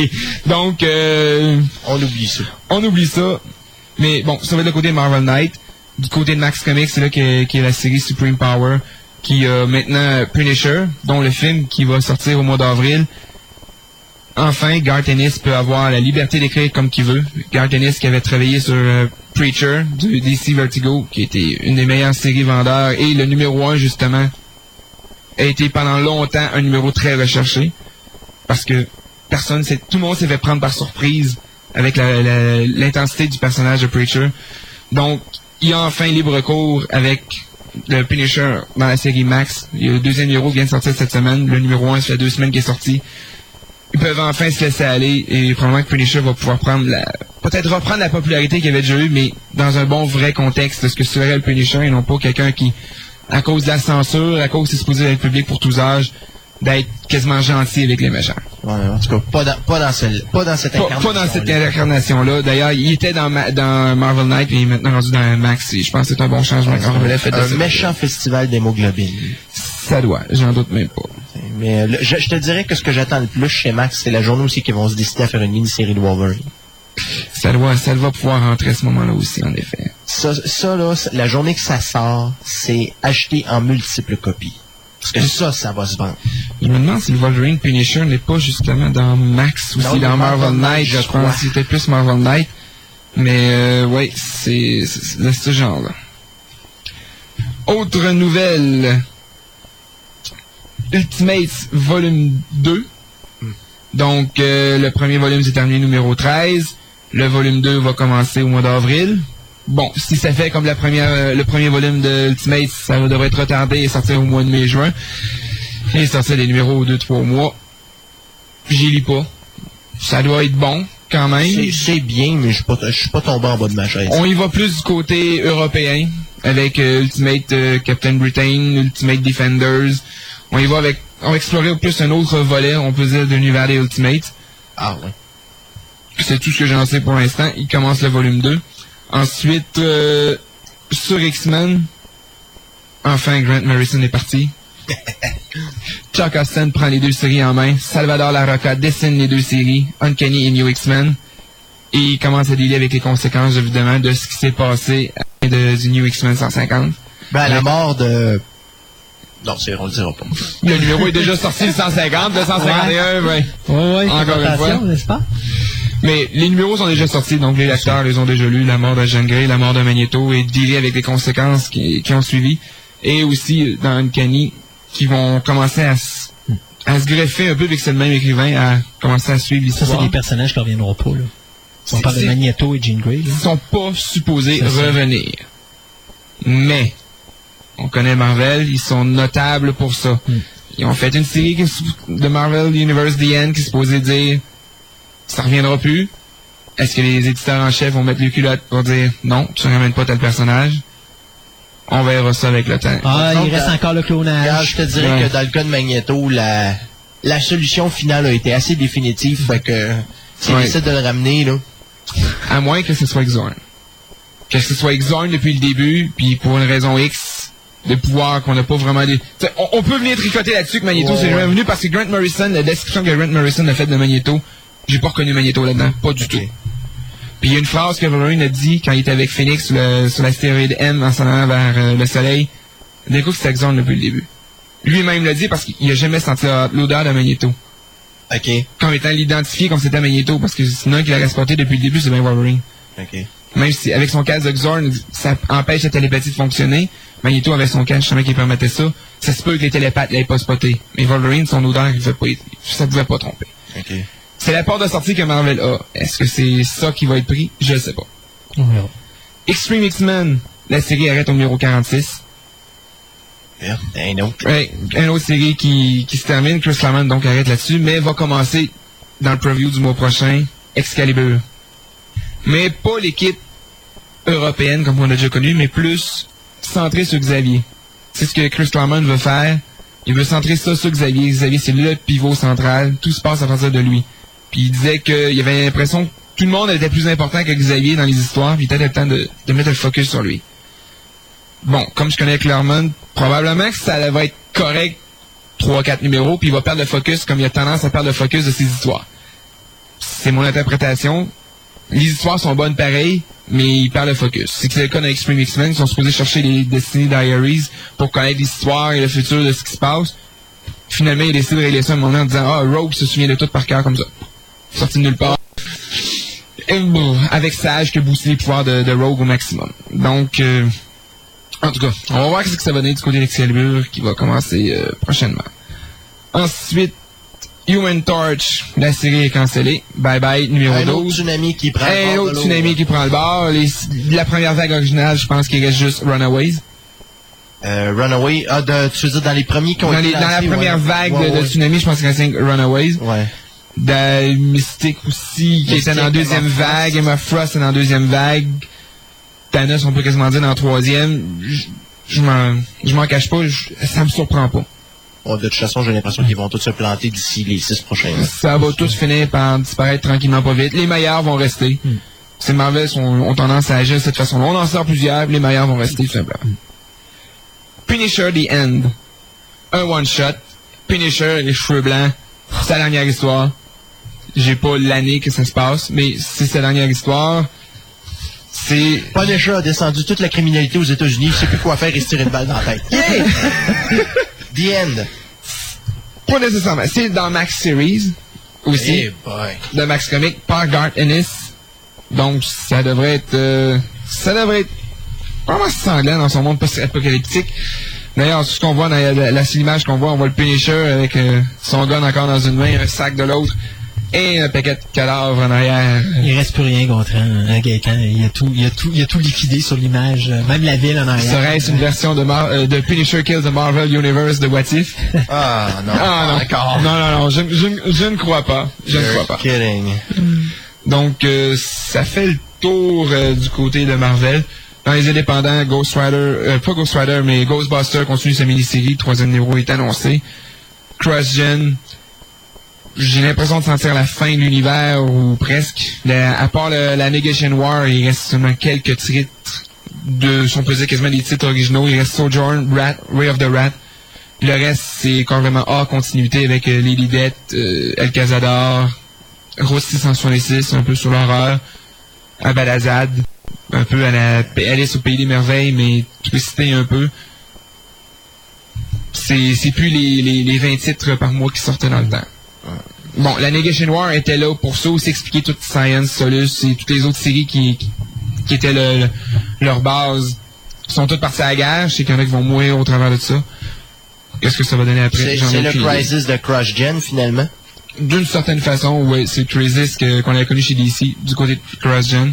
DC d'ailleurs vont refaire une espèce de Crisis cet été avec l'Identity Crisis, qui vont ils vont faire du changement. Ils n'ont pas besoin de partir une ligne Ultimate ou de partir une ligne euh, Marvel Max pour essayer de populariser le personnage. Nos personnages, on n'a pas peur de les faire changer puis de les faire évoluer. Et non pas les, les protéger dans un univers à part où on va pouvoir faire nos affaires. C'est pas pour rien qu'il y a deux puis trois incarnations de Flash, et qui n'est pas nécessairement le cas pour deux ou trois incarnations de Spider-Man. Mhm. Les personnages évoluent du côté DC pour ça. Ouais. De toute façon, autant Marvel que DC ont une façon différente de, repartir leur, euh, leur titre. C'est quand même euh, Superman, c'est quoi? C'est sa troisième incarnation là, depuis, euh, depuis C'est années 40? sa- probablement sa deux, troisième euh, revamp. Il avait essayé justement, avec la mort de Superman, c'était le premier personnage DC qui a été revampé. Puis à toutes les autres années suivantes, ils ont changé un personnage. Batman Nightfall a été entre autres ça, quand il s'est fait briser le dos par Bane. Euh, ensuite, il y a eu Wonder Woman qui est comme morte pendant un bout, mais qui ou qui était rendue mortelle. Puis bon, c'était quelqu'un d'autre qui était la, la, la qui était la maison de Princess. Green Lantern euh, qui a tué toutes les autres, la Green Lantern Corps, puis a abandonné son rôle par la suite. Puis c'est là qu'a commencé Kyle Reiner. Plusieurs personnages comme ça qui ont suivi la, la, la touche. Aquaman avec Peter David qui s'est fait couper la main au numéro 2, bouffé par des piranhas. Puis il a décidé que non, même si quelqu'un pouvait l'aider à repousser son bras, il dit non, moi je mets un crochet au, mets un crochet au bout, puis euh, Peter David l'a bien, l'a bien rendu comme quelqu'un d'autre qu'un petit poi- homme poisson qui fout rien d'autre. Donc, euh, ça fait le tour du côté des bandes dessinées. Ben, merci beaucoup, M. Martin. Alors, euh, nous, ben, on se dit au mois prochain. Au mois prochain, Et puis, euh, continue, lâche pas le travail. C'est, je lâcherai pas. c'est beau. Alors, nous, on s'arrête pour une petite, euh, une petite pause musicale et on vous revient tout de suite après.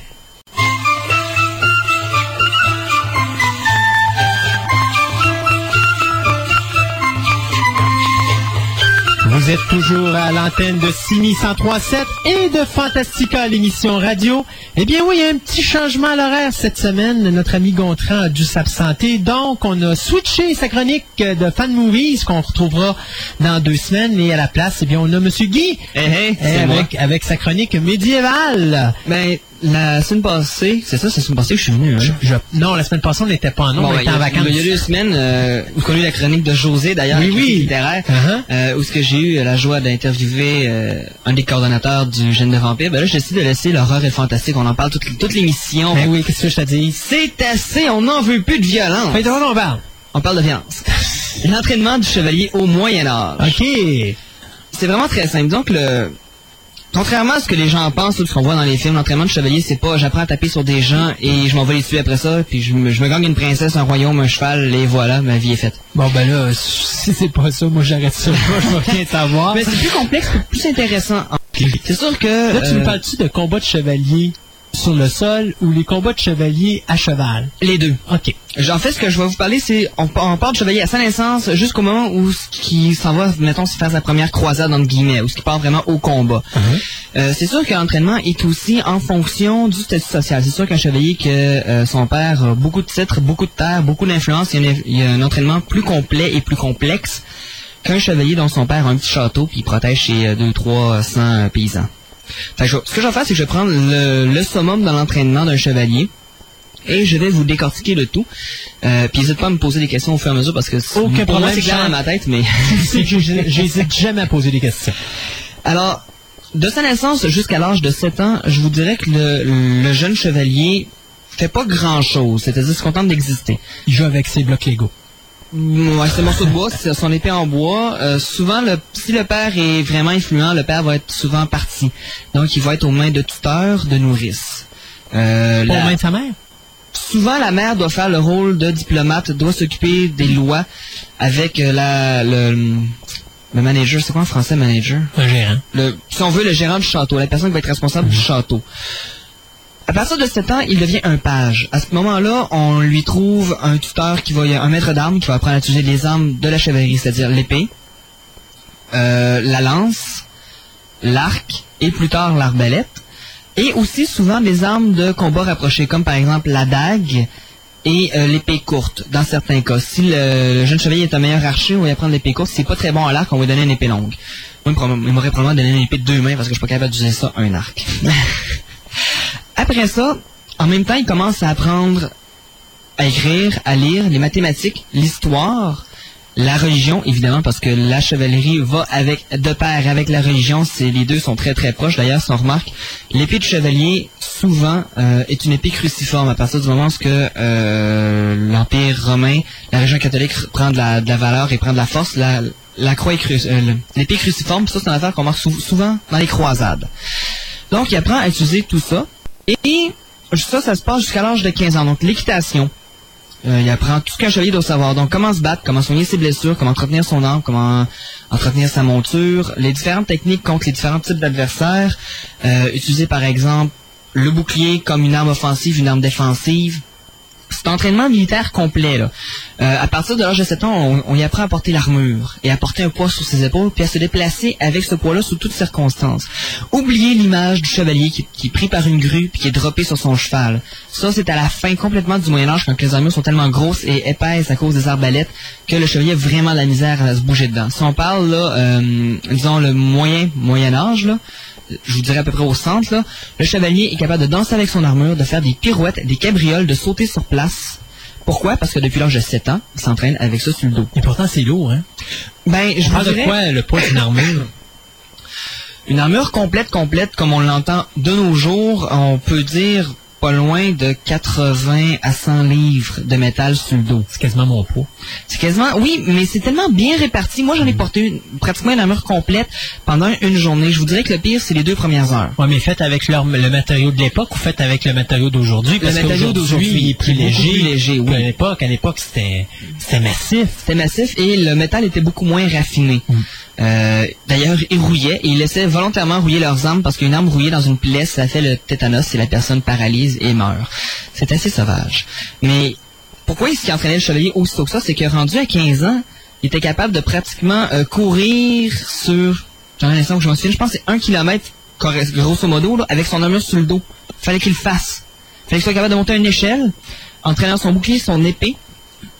Et souvent, euh, fallait qu'il soit aussi capable de transporter un, camarade blessé en plus de son armure puis de l'armure du gars. C'est pour ça qu'il commençait aussi jeune que ça à donner des poids, à, trans, à le forcer à transporter son armure, à mettre son armure. Et ça, c'est une chose que euh, souvent le chevalier ne faisait pas. C'est-à-dire, il mettait pas son armure. Il le mettait une fois, et il enlevait juste certaines parties, comme par exemple le plastron, les parties rigides. Il gardait sa cote de maille, la cote de lin, la cote de cuir en dessous et la cote, la cote matelassée. Euh, bon, ça, je vais peut-être expliquer un petit peu plus tard c'est quoi, là, mais pour vous dire, là, il y a à peu près 18 épaisseurs sur le chevalier avant d'arriver à un morceau de métal. Et ça, il ne les enlevait pratiquement pas, sauf pour se laver, euh, puis à ce moment-là, il demandait de l'aide d'un chevalier. Pourquoi? Parce qu'en cas d'attaque, tout ce qu'il a besoin de mettre, c'est remettre son plastron, mettre ses gantelets et ses jambières. Ce qui fait qu'il est beaucoup, beaucoup, beaucoup plus prêt pour se battre et ça prend moins de temps à réagir. là. Oubliez ça, l'histoire là que j'enfile ma cote de main en 18 secondes, j'ai déjà j'ai le casque sur la tête, je suis prêt à partir en 30 secondes. là. C'est pas vrai là. Parce qu'il y a quand même des rivets attachés, des, euh, des, des straps de cuir, ce genre de choses là. T'as vu le film Excalibur? Euh, lequel? Ben, il y en a qu'un, il y a juste Ok, un. Excalibur, celui de. John, John Boorman en Oui, 1981. oui, J- À ce moment-là, la façon que tu en parles, j'ai l'impression qu'il est assez réaliste au niveau des, des, des armures puis des combats puis de la façon, de la difficulté qu'ils avaient à se battre avec une armure. C'était des combats, justement, dans Excalibur, tu regardes aller, tu vois vraiment que les gars ont de la misère, bon, ils se battent, mais ils ont de la misère à bouger parce qu'ils sont bloqués avec l'armure et, euh, Ben, en fait, c'est que l'armure est faite pour vous, pour protéger la, la, la personne qui le porte et offrir le moins de prise possible. Parce que le défaut d'une armure, d'une cuirasse, c'est souvent le cou, le ventre et en dessous des bras.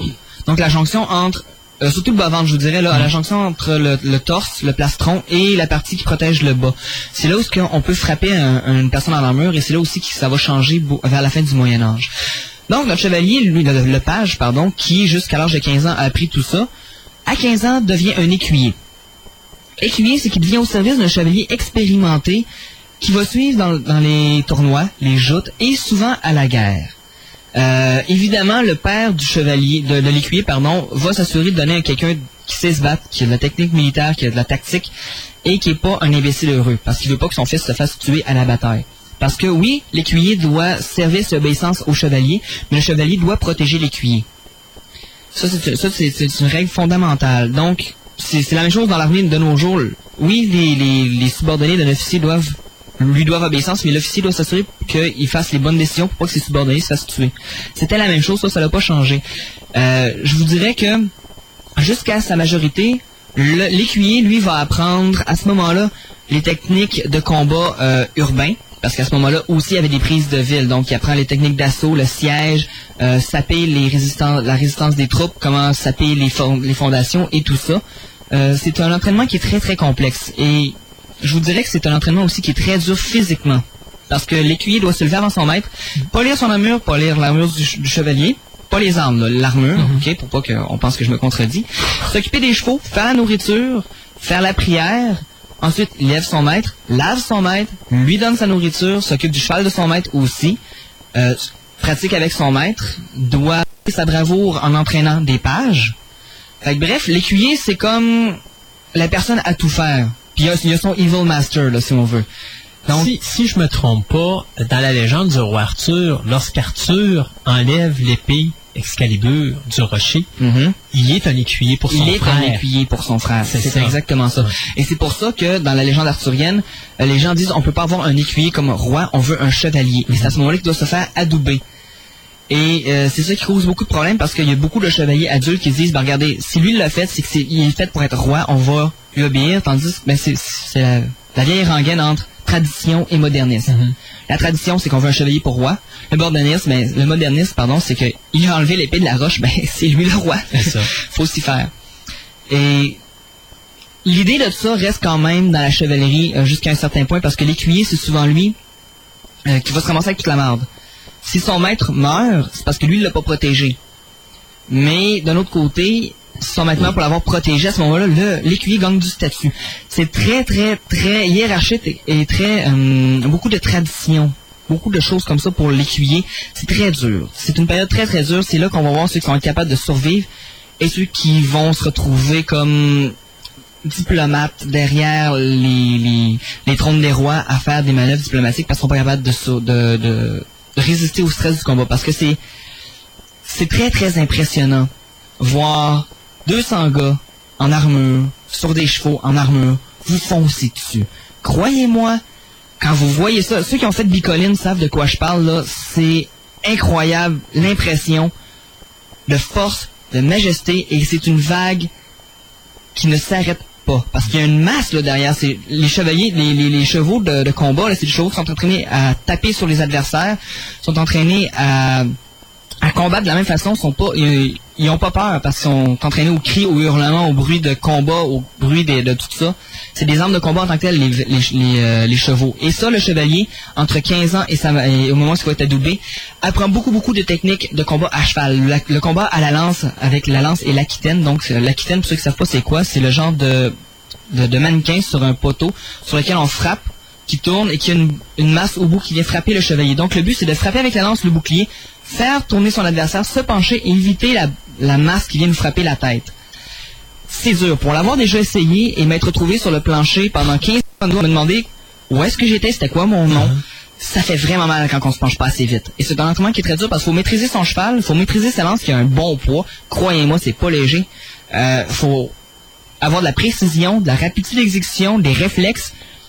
Puis surtout, faut être capable de se revirer après ça pour lâcher sa lance, pour poigner son épée et achever son, son adversaire qu'on a touché. Qui essaye de faire la même chose avec nous autres, là. Parce que l'Aquitaine, il bouge pas le mannequin. Mais à un moment donné, dans les joutes, il y en a un adversaire là, qui est devant nous autres, puis lui aussi, il veut nous taper dessus puis nous être désarçonné, là. Fait que c'est, un entraînement qui est très, très, très dur. Ensuite, euh, avec couplé à ça, se trouve un entraînement beaucoup plus religieux. Euh, les devoirs du chevalier, euh, l'obéissance envers le clergé, le roi, euh, la- l'obéissance envers la nation, tout ce que le, le chev- le chevalier futur va devoir faire. Et c'est quelque chose qui est ancré profondément, mais profondément dans les mœurs de la chevalerie, la religion. Tout tourne autour de ça. Le matin, il fait une prière. Il va se purifier par des prières et par des chemins de croix, des, ab- euh, euh. Enfin bref, il se met de l'eau sur la tête comme... Euh, mon Dieu, comment il s'appelle celui qui a lavé la tête de Jésus pour dire qu'il revenait? Jean-Baptiste. Merci. Hi, ouh, catéchisme, c'est loin, hein? Oui, hein? Eh, pas fier de moi. J'avais pas fait un bon, euh, un bon écuyer, je pense. Ouais, paladin. Euh, non, Paladin n'existe pas à ce moment-là. C'est une invention euh, moderne, le Paladin. Donc, notre, notre écuyer, lui, continue son, son entraînement religieux en même temps. Euh, dans le fond, l'écuyer, le chevalier, c'est quasiment un prêtre de, de combat. C'est pas tout à fait un templier, là. Mais c'est quelqu'un qui est très croyant, qui peut euh, donner les derniers sacrements à un compagnon qui est tombé au combat.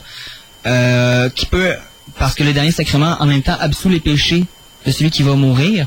Donc, c'est une bonne idée que tous les chevaliers puissent le faire, parce qu'on sait jamais quand est-ce que c'est nous qui va se retrouver en dessous, à terre, en train de perdre nos entrailles. Donc, c'est un entraînement qui est très, très dur aussi au niveau intellectuel, parce que c'est beaucoup de prières à retenir, et c'est aussi beaucoup de, de cérémonial à savoir. Couplé à ça se retrouve la diplomatie, parce qu'un chevalier doit être capable d'accepter la reddition d'un adversaire et de rédiger un contrat de reddition. Ok, c'est ça, c'est pas tous les chevaliers qui savaient lire et écrire. euh, c'est sûr qu'il y a des chevaliers de moins haute noblesse qui étaient un peu plus barbares, comme on s'y attend, la, brute de combat qui tue tout son passage, puis après se pose des questions. Pourquoi est-ce que les gens m'aiment pas?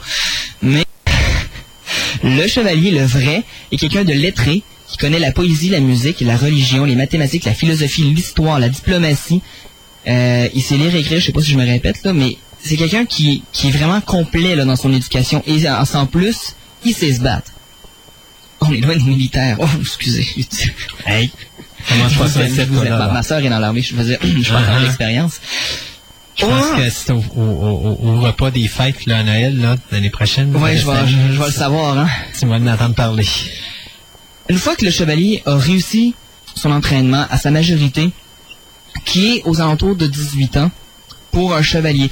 Là, on parle pas de l'âge jusqu'il peut se marier. À ce moment-là, euh, le chevalier peut se marier très très jeune, vers 13-14 ans, peut avoir une femme et des enfants. Mais il n'est pas encore chevalier tout à fait. faut qu'il fasse ses preuves au combat, faut qu'il fasse ses preuves, faut euh, faut qu'il soit accepté par un prêtre minimum, de préférence un cardinal ou un évêque. À ce moment-là, il y a la cérémonie, d'adoubement qui dure en grosso modo une semaine. Ça commence par des prières, ça commence par des tests physiques. C'est, tout, ce qu'il a fait avant, faut qu'il le reprouve. Donc, faut qu'il prouve qu'il est capable de se battre, qu'il est capable, qu'il connaît ses prières, qu'il connaît sa technique, euh, ses, te- ses techniques de combat urbain, donc comment prendre un château et tout ça. ensuite, après, euh, je vous dirais six jours de, questionnement intense, de combat, qui- il fait tout, tout ce qu'il tout ce qu'il peut essayer, tout ce qu'il pu faire en tant que chevalier, de- puis qu'il va devoir faire comme chevalier, il fait. Mener des hommes au combat, euh, diriger des troupes, tout, tout, tout, il fait tout. La dernière journée, euh, c'est une, une méditation solitaire. Il est dans la chapelle, tout seul. Il y a son épée qui est sur l'autel. Il y a son futur, il y a sa nouvelle épée, sa nouvelle armure sont là. Ils sont pas encore bénis par le prêtre, l'évêque ou en tout cas le pratiquant qui va être là. Le chevalier est tout seul, il doit réfléchir. Généralement, la question qui va être posée au chevalier pour l'aider, c'est qu'est-ce que tu ferais pour vaincre de ton pire ennemi et quel est ton pire ennemi? Alors là, le chevalier doit réfléchir à ça. Et souvent, souvent, euh, les jeunes chevaliers vont voir ça comme un ennemi physique. Ils vont penser comment vaincre l'ennemi, c'est quelle feinte que je vais utiliser, comment je ferais pour prendre son château, euh, qu'est-ce que je fais pour saper ses fondations, puis tout ça. Et à ce moment-là, c'est là qu'on va voir le chevalier qui a compris la quête spirituelle qui venait avec ça, comme ton pire ennemi.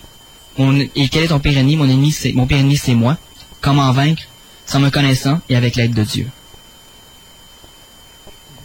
Hein? Oui. Alors je vais terminer ma chronique sur ça. Hey, belle phrase pour finir ça. Hey, mais euh, juste pour euh, t'écœurer, Oui. faut que tu finisses là-dessus. Euh, combien de temps ça prend euh, pour un- pour euh, en quelque sorte tout, tout la- la- la- l'aspect de devenir chevalier là, mais oublie à partir du moment qu'il est là, puis qu'il veut devenir un chevalier là, c'est-à-dire il vient de finir l'écuyer, là il est en train de faire ses exercices pour devenir chevalier puis d'être accepté là, on En parle deux et trois ans. deux et trois ans. dépendamment de la valeur du cheval, de l'écuyer. Euh, c'est sûr que là, ce que je vous dis là, c'est l'entraînement idéal. là. Euh, pendant la guerre de Cent Ans, à un moment donné, il y a beaucoup de, de chevaliers français qui se sont fait tuer parce qu'il manquait de discipline. Euh, surtout à, à Crécy et à Poitou, si je me trompe pas. Euh, ils ont chargé sans ordre, sans écouter leur commandant, et ils se sont fait planter d'une façon magistrale. Et c'est là que euh, l'entraînement a été un petit peu bâclé pour les autres chevaliers qui venaient parce qu'il y avait besoin de les remplacer. Fait qu'on trouvait des chevaliers aussi jeunes que 15 ans Mhm. à la tête de troupe. Et souvent, il allait avec l'hérédité. Ben, ton père est un chevalier qui était célèbre, ben, regarde, prends sa place, vas-y, t'es capable. Euh, ça, ça a causé beaucoup de problèmes dans la guerre de Cent Ans pour les Français. Jusqu'à ce qu'ils se rendent compte qu'il fallait qu'ils donnent un entraînement plus complet à leurs chevaliers. Parce que les Français, c'est pas d'hier, c'est des gens qui ont une trop haute estime d'eux-mêmes et pensaient pouvoir battre les, les Anglais comme ça. Euh, c'est pas le cas. Ça, c'est pas ça qui s'est passé et ils en ont souffert grandement. Je vous dirais qu'ils ont perdu le trois quarts de leurs effectifs en deux batailles. C'est beaucoup. C'est beaucoup, beaucoup, beaucoup, beaucoup. Alors, euh, l'entraînement, là, à partir du moment où on est écuyer, mettons qu'on dit 15 ans jusqu'à 18, 19 ans, 2, 3 ans, là, euh, 4 au maximum s'il est vraiment loser, puis on va l'envoyer en diplomate. Puis s'il est vraiment, vraiment très vaillant, qui a montré des, des, dispositions extraordinaires, ça peut être aussi court que un an et demi, mais jamais en bas de- en bas d'un an. Impossible. Fait que euh, ça, ça existe encore aujourd'hui? Il y en a encore qui peuvent euh, se pratiquer, je suppose, pour le médiéval, des choses comme Cet ça. entraînement-là, là. Là, c'est pas aussi long. Là, Non, c'est pas aussi long. En fait, ce qui se passe, c'est souvent dans des, des confréries de, de gens qui font de la récré... recré... qui recréent, pardon, ces événements historiques-là. Euh, Il y a des grades. Donc, on commence comme page, c'est-à-dire qu'on suit un écuyer et un chevalier. On apprend comment Regardez la logistique de base. C'est euh, c'est ça. Mais moi, je pourrais être page à 25 ans Mhm. et quelqu'un pourrait être chevalier à 18 ans, mais cette personne-là a été page à 15 ans. Mhm. Donc, il y a un entraînement quand même où ce que euh, tu es sous l'ordre d'un chevalier, d'un écuyer, t'apprends à te battre, t'apprends à comment fonctionne ta confrérie et tout ça. Ça existe encore de nos jours. Mhm. Là. Euh, faudrait que je fasse une recherche pour savoir les sites internet et des confréries comme ça. Mais souvent à Bicoline et à Vertelance, euh, deux événements médiévaux à Québec, euh, on peut s'associer à des confréries comme ça si on montre les dispositions. Puis les confréries correspondent à ce qu'on recherche aussi parce que c'est pas toutes les confréries qui sont pareilles. Certaines confréries qui sont très strictes, très rigides, très religieuses, exactement comme dans le temps ou à peu près, où ce que les, les, les châtiments sont très euh, corporels et euh, solides. Il y a d'autres confréries où ce que c'est plus relâche un peu, c'est plus moderne, c'est plus dé- démocratique. Là, c'est pas, euh, je suis un chevalier, tu vas faire ce que je te dis, sinon t'es out. C'est pas comme ça. Ça dépend. Ça dépend ce que vous cherchez. Il y en a pour tous les goûts. Mais écoute, merci beaucoup, chevalier. Ben, ça me fait plaisir. Alors, euh, nous, on s'arrête encore pour une petite pause comme euh, musicale. Mais en passant tantôt, euh, le petit bout musical que vous avez entendu, il faut bien vous le dire, c'était le thème de King Kong, de 1933, bien sûr. Et là, on y va avec... The, the day the, art, uh, the earth Ouais, c'est ça. The Day the Earth Stood Still. Puis je pense qu'il y a aussi avec ça, avec... Forbidden euh, Planet. Exactement. Alors, on y va avec deux petits thèmes et puis on vous revient tout de suite après avec euh, les nominations pour les Oscars, les Golden Globes et les Razzies. Alors, on va finir l'émission en beauté.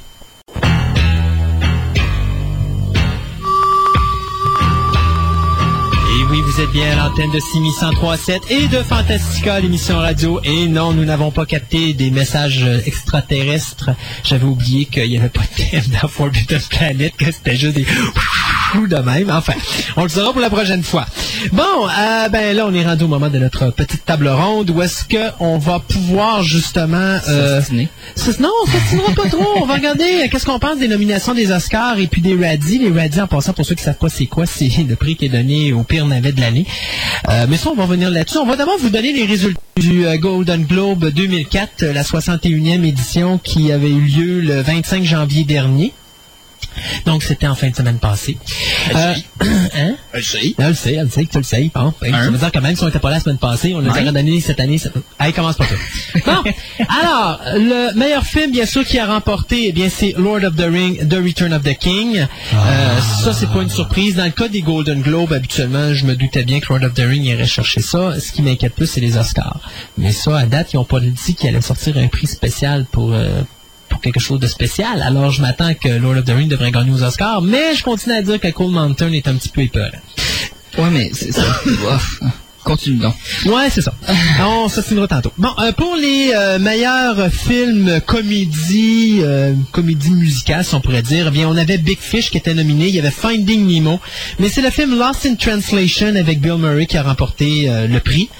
Euh, au niveau des, de l'actrice, euh, eh bien, on avait Jamie Lee Curtis pour euh, Freaky Friday qui était nominée, mais c'est Diane Keaton pour euh, Something's Gotta Give qui a remporté. En passant, vous remarquerez que je saute beaucoup de, de, de- de sections, parce que je touche juste ces sections où il y a des nominations qui touchent le domaine de la science-fiction, l'horreur, le fantastique, et des prix, bien sûr, qui ont été donnés à euh, des des films qui touchaient à ce domaine-là. Au niveau des acteurs, ben, bien sûr, ce qui nous intéressait de voir, c'était savoir si Johnny Depp allait ramasser quelque chose avec sa, sa prestation du capitaine Jack, euh, mon Dieu, c'est quoi? Sparrow. Sparrow, oui, c'est ça, pour Pirates Where of the Caribbean. Et malheureusement, c'est Bill Murray qui l'a remporté pour Lost in Translation. Je suis quand même content pour Bill Murray, lui qui se fout royalement de tous les prix qui peuvent être donnés, parce que lui, il joue pour euh, s'amuser. Mais là, il a gagné son premier prix Ah de oui, il quasiment sa carrière. Oh, oui, ça C'est pas pire. Au moins, lui s'amuse parce que j'ai l'impression que quand lui s'amuse, le monde autour de lui capote. Comment ça? Ben, je sais pas, me semble, ça fait plusieurs fois que j'entends dire que Bill Murray, c'est pas exactement la personne la plus facile à, à diriger euh, comme acteur. C'est une vedette, c'est sûr et certain, mais c'est un gars qui sait où il va puis qui veut pas, il sait ce qu'il veut pas. Alors euh, c'est sûr et certain que lui tourner dans des suites, ça ne l'intéresse pas. Euh, puis quand il y a des acteurs avec qui aiment pas puis qui s'emmerdent avec, ben il veut pas retourner avec. C'est ce qui s'est passé avec Charlie's Angel. Charlie's Angel, il voulait pas revenir à cause que la petite chinoise, je me rappelle pas son nom, mais elle était bien problématique. D'ailleurs, tout le monde sur le plateau s'est chicané avec. Puis finalement, il a dit moi j'en reviens pas, c'est là. Puis finalement, ben c'est c'est lui qui est pas revenu puis c'est elle qui est restée. Euh, au niveau des réalisateurs, ben que dire d'autre, notre ami Peter Jackson qui est sorti de là tout content avec un, petit Golden Globe pour euh, sa réalisation de Lord of the Ring. Au niveau de euh, la euh, musique originale, la soundtrack, c'est bien sûr Howard Shore qui l'a remporté pour également Lord of the Ring, Return of the King. Personnellement, je comprends pas parce que la trame sonore de Lord of the Ring, Return of the King, je m'excuse, mais elle n'a rien d'extraordinaire. Comparativement aux deux premières, je trouve que la première demeure la meilleure. Là. Euh, je- moi, je suis pas d'accord. Je trouve que c'est euh, la deuxième la meilleure. La première est trop présente. Je trouve qu'elle correspond pas à l'image du film. La troisième, elle passe inaperçue. Ouais, elle passe complètement inaperçue. Moi À aussi, part le euh, thème des Rohirrim. Il y avait de la musique dans le trou. Ouais, puis d'ailleurs, ma blonde me disait, mon Dieu, je comprends pas, on je l'ai jamais écouté, parce que je disais, oui, tu l'écoutes, on écoutait la trame sonore ensemble. Elle dit, non, je l'ai jamais écouté. Puis elle l'aurait écouté, puis elle dit, sais-tu, je me rappelle pourquoi je t'ai dit que je l'ai pas écouté. Parce que c'est tellement pas de la belle, dans le sens, c'est même pas une musique qu'on peut se rappeler. Il n'y a pas de thème connu, il n'y a pas de thème intéressant dans ce troisième film-là, dans cette troisième soundtrack-là, que euh, je me rappelais pas qu'on l'avait écouté ensemble. Ben, en fait, je, vous- je te dirais que le seul thème qui est vraiment, vraiment euh, présent, qu'on peut retrouver dans, qu'on, qu'on a introduit dans le deuxième, c'est le thème des cavaliers de Rohan. tu l'as même pas, tu l'as peut-être une fois et c'est tout.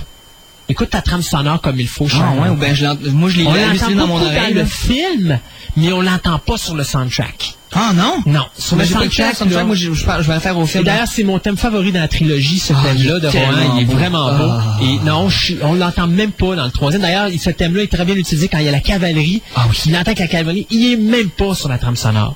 Il mérite une mort lente et agonisante. Tu le dis, toi. Et bien sûr, dans les euh, musiques, les chansons chantées, bien sûr, eh bien, c'est celle de Into the West qui a également, qui est, bien sûr, Into the West, qui est la chanson de Lord of the Ring, The Return of the King, qui a également, je trouve que, pff, personnellement, elle aurait jamais dû gagner un prix, cette chanson-là, parce qu'elle était pas belle. Quand on regarde les deux premières chansons, que ce soit Gollum Song, que je commence Ah à oui, adorer, oui, oui, ou que ce soit euh, Let It Be, euh, même Let It Be demeure la meilleure, tant qu'à moi, des trois films. Puis ces films-là, ces chansons-là ont même pas gagné de prix. Puis là, on arrive avec Into the West, qui est Je pense que ce qu'ils ont voulu faire, c'est donner un prix parce qu'ils se sont rendus compte que dans, dans les deux premiers, ils avaient peut-être pas donné à leur juste valeur. Puis on dit, ben regarde, on prend la, la tune de Lord of the Rings 3. C'est quoi, là? Ouais, c'est ça, bon, on va leur donner un prix. Euh, c'est ça. Puis ils ont donné un prix. Et pour finir, bien sûr, il y avait la meilleure actrice pour une série télé qui était euh, Amber Tamblyn pour la série Joan of Arcadia, une nouvelle série. Eh bien, euh, c'est finalement Frances Conroy pour Six Feet, Six- Six Feet Under, pardon, qui l'a remporté. Fait que ça, c'est pour les Golden Globes en ce qui nous concerne. Euh, ça allait supposément habituellement, c'est supposé être une bonne vision de ce que les Oscars sont. Sauf qu'on peut pas dire ça maintenant parce que comme les Oscars ont avancé leurs choses, euh, leurs leur prix habituellement sont au mois de mars, là, ils ont décidé d'être à la fin février. Oh, les autres ont déjà don- donné leur prix sur leur nomination, donc ils savaient pas les gagnants des Golden Globes, donc ils peuvent pas, ça risque de beaucoup différencier cette année, ça va être une bonne chose, je trouve. Et c'est ce qu'on va faire, nous autres, autour de cette petite table présentement. Je vais prendre ça en note, fait que quand les, les prix vont être donnés, on regardera les résultats, puis c'est quoi notre pourcentage. Bien sûr, la- les, nomina- ben, les Oscars cette année, c'est la 76e édition. Elle va avoir lieu le 29 février prochain, donc euh, c'est quand même dans quatre semaines. Euh, au niveau du meilleur film, alors on a bien sûr Lord of the Rings, euh, Return of the King. On a Lost in Translation, Master and Commander. On a Seabiscuit, puis on a Mystic River. Vous remarquerez qu'il manque un film dans les meilleurs films. Cold Mountain? Cold Mountain. Il est pas là. Et ils ne pouvaient pas le mettre. Un? Vous vous rappelez qu'est-ce que je vous ai dit quand je vous ai dit aux Oscars, je suis certain que c'est Cold Mountain qui va gagner. Et Cold Mountain devrait gagner. Parce qu'ils peuvent pas donner un prix à Lord of the Ring, Return of the King, sans donner un prix pour meilleur film à The Two Towers ou à The Fellowship of the King. Donc, la seule façon de le faire, c'est d'enlever le gros compétiteur qui était Cold Mountain, ce que les Golden Globes n'ont pas fait. Mais ça a brassé aux Golden Globes pour ce prix-là. Ce qui n'est pas le cas avec les Oscars parce qu'ils ont enlevé Cold Mountain. Ce qui fait que c'est certain qu'avec ce qu'il y a là, Lord of the Ring n'a aucune compétition. Moi, je vote en tout cas pour Lord of the Ring pour qu'il aille chercher le prix du meilleur film aux Oscars. Hmm. Monsieur Guy n'a pas l'air d'accord? Ça pourrait se passer avec Mystic River. Ouais, c'est ça, je suis en train de me dire, c'est les Oscars quand même, là. Ouais. Mais Mystic River, euh, regardez, rappelez-vous les Oscars. distribution. hein. Rappelez-vous les Oscars. Moi, en tout cas, je continue à dire que les Oscars, c'est du box-office. Mystic River, il est en train de plonger au box-office, comme Cold Mountain a fait également. Moi, j'étais bien content quand Cold Mountain faisait pas ses budgets parce que je me dis ça va aider Lord of the Ring parce qu'ils vont beaucoup avec ça. Rappelez-vous que Titanic qui a remporté l'Oscar du meilleur film, puis on peut tous s'entendre que c'était loin d'être le meilleur film cette année-là, mais c'était le champion au box-office, on lui a donné le prix. Euh, enfin, vous y allez tous les deux avec Mystic River? Euh, J'hésite. C'est un, un feeling personnel. Bon, ok. alors, Regarde, je vais y aller Gaëtan? avec Ga- je- Honnêtement, je suis Gaëtan. Bon, euh, et Guy. Donc 2G, parfait. Meilleur ré- hey, c'est vrai, si j'ai pas 2G pour là que je manque Gaëtan puis Guy. Ouais, tant que tu mets pas un I, un, un L et un I, euh, tout va bien. OK, meilleur réalisateur. Donc, ramasser des Razzie sans ça. oh boy, là par exemple, j'ai les titres en français, j'ai pas les titres en anglais. La Cité de Dieu, je sais pas c'est quoi. Euh, le ré- le- ben, les réalisateurs. City of God? Non, peut-être pas nécessairement. Katia Lund et Fernando euh, Merels pour La Cité de Dieu, je sais pas c'est quoi. Peter Jackson, bien sûr, pour Lord of the Ring. Euh, Sofia Coppola pour Lost in Translation. Peter Weir pour Master and Commander. Et Clint Eastwood pour Mystic River. Encore là, moi, j'y vais avec Peter Jackson. Aussi. réalisateur, je pense que oui. Oui, moi aussi. Alors, tout le monde. Ça, c'est l'ensemble de l'œuvre. Euh, ouais. Les meilleurs acteurs, et ça, je suis content. Johnny Depp pour Pirates of the Caribbean, je l'avais dit, il avait déjà été mis, quand le film est sorti, déjà il avait annoncé qu'il serait nominé aux Oscars, qu'il n'avait pas le choix. Mais j'avais toujours peur que, parce que tout le monde l'avait dit, que les Oscars diraient on va le bouder, on le mettra pas. Finalement, ils l'ont mis. Alors, il y a Johnny Depp pour euh, Pirates of the Caribbean, Ben Kingsley pour House of Sand and Fog, Jude Law pour euh, Cold Mountain, Bill Murray pour Lost in Translation et Sean Penn pour Mystic River. J'allais Cold Mountain parce qu'ils n'ont pas encore eu de prix. Guy va avec ça. Moi, j'hésite entre Lost in Translation et Mystic River. Parce que Bill Murray, s'il n'avait pas fait sa petite crise de vedette au Golden Globe en disant euh, je sais pas pourquoi je gagne un prix, tatati tatata, j'aurais dit il aurait gagné l'Oscar quasiment tout de suite. C'est sûr qu'on peut pas se fier ce qui s'est passé au Golden Globe, mais j'hésite entre Bill Murray et Sean Penn, moi. C'est un de ces deux-là. euh. Penn l'a déjà gagné. Ouais. Euh, Bill Murray l'a jamais gagné. pas- premièrement, je connais pas le film, alors je sais pas, je connais pas sa prestance dans ce film-là, mais... Et- Moi, moi, y aller avec Bill Murray. Bon, moi, je vais faire, je, vais faire chambre à part, on va dire, euh, Mystic River? non. Non? Non? Pirates. Pirates. Oh! Ouh. Ouais, là, là, tu vises loin parce que c'est à peu près certain qu'il gagnera pas, là. Ah, moi mais aussi. c'est ça. Ils l'ont mis par acquis de conscience. C'est parce que, sais-tu, je l'ai pas dit, mais c'est 1000 l'achat pour celui qui ramasse le meilleur pourcentage. Euh, non, excusez. ok, les meilleures actrices. Euh, Keisha Castle Hughes pour Pie, que je connais pas. Euh, on va se servir des Golden Globes parce que les autres, au moins, il y avait le titre en anglais. Euh, il y avait Diane Keaton pour le film Something Gonna Give. il y a Samantha Morton pour In America. Carlisle Theron pour Monster et Naomi Watts pour 21 Grams. Puis moi, j'y vais avec Carlisle Theron. Charlize Theron, ah oui, c'est elle qui va l'emporter. Le... Je connais aucun de ces films, aucune des Ouais, actrices. euh, Donne-moi en au hasard. Regarde, ben, on va mettre, on va, on va augmenter ta, ta- ton pourcentage. on va te mettre avec Charlize. OK, meilleur second rôle euh, masculin, donc Alec Baldwin pour The Cooler, euh, Benicio Del Toro pour 21 Grams, euh, Jimon Umsu pour In America, Tim Robbins pour Mystic River et Ken Watanabe pour Le Dernier Samouraï. Moi, je vais y aller avec Del Toro pour celle-là. OK. On va y aller avec Ken quelque chose. hein. Ken Watanabe à quelque chose, Guy. OK. Je changerais pas une bonne moyenne. Le meilleur rôle secondaire féminin, euh, non, meilleur rôle, ouais, c'est ça, secondaire féminin. Donc, euh, oh, là, je tanné des noms qui n'ont pas de bon sens. Euh, Shuri Agdaslou, ils m'ont pas manqué, les autres là, avec House of Sand and Fog. Patricia Clarkson pour Pieces of April. Euh, Marcia Gay Harden pour Mystic River, Holly Hunter pour 13, puis René Wel- Zel- Zellweger pardon, pour Cold Mountain. Moi, je vais toujours y aller avec Mystic River, donc euh, Marcia Gay Harden que je mets vainqueur. C'était qui t'avais mis, euh, que t'avais dit avant, euh, avant elle? Avant elle, c'était Patricia Clarkson pour Pieces of April. Patricia Clarkson, il me semble, je l'ai vu, en- je l'ai- j'ai entendu parler de sa performance dans ce film-là. Ça me surprendrait pas que ce soit elle, moi. Bon, ok, alors Gaëtan là. Et toi, Guy? Mhm. Euh, On tire au dé? Non, je vais avec Renée Zellweger parce que je l'aime pas. Fait que, si moi je l'aime pas, c'est officiel qu'il y a plein de gens qui vont l'avoir aimé. OK. Les meilleurs films étrangers, donc Les Invasions barbares, Evil, The Twilight Samurai, Twin Sister et Zelabi. Je connais pas un Moses de ces films-là, puis je suis à peu près certain que Les Invasions barbares iront pas changer rien par tout aux Oscars cette année. Attention. Ah oui, tu penses? Parce que comme ils ont boudé le déclin de l'Empire américain, Ils ont, ils ont deux nominations, une pour le scénario, une pour le, euh, le meilleur film étranger. Tradition misère. oblige, ils vont gagner meilleur film étranger. Ah bon, ok. Moi, aussi, je vais, avec ça. Bon, les deux G sont là. Regardez-moi parce que je veux rien savoir de ce film-là. Je vais y aller avec euh, The Twilight Samurai. Tiens, J'aime bien les samouraïs. Je vais encourager les samouraïs un petit peu. Bon, regarde, ça peut pas être mauvais, il n'y a pas Tom Cruise dedans. C'est ça. OK, Brother Bear dans le meilleur film d'animation. Très surprenant. Trois films d'animation nominés. Moi, ça m'a- quand j'ai vu ça, là, j'étais... Ça m'a mis à l'envers parce que j'ai dit, OK, j'ai compris qui, qui gagne les Oscars cette année. C'est facile, ils ont tout enlevé la compétition. On a le choix entre Brother Bear. On a le choix entre les triplettes de Belleville. Ou on a le choix entre Finding Nemo. Finding Finding Nemo. Ça, je pense oui. que... Bon. Alors, voilà. C'est réglé. Euh, D'ailleurs, si vous vous rappelez, vous vous rappelez pas, il y avait sept films de nominés au départ pour les Oscars, pour les films d'animation. Vous vous rappelez, Euh. j'en ai parlé ici en ondes. Oui, que ça fait longtemps. Ouais, et il y avait beaucoup de films d'animation. Il y en a un autre que moi j'aurais mis gagnant, autre que Finding Nemo, mais malheureusement j'ai pas la liste. Et là, ils ont coupé de 7 à 3 seulement. Euh, je me demande pourquoi, mais enfin. Euh, meilleur scénario adapté, donc American Splendor, La Cité des Yeux que je connais pas, Mystic River, euh, Sea Biscuit et Lord of the Ring, euh, Return of the King. Moi, je vais y aller avec Lord of the Ring. Pour le meilleur scénario adapté. Adapté. Adapté. Adapté, ça peut être d'un roman, d'une Ah, ok, ok, c'est nouvelle. beau. Lord of the Ring.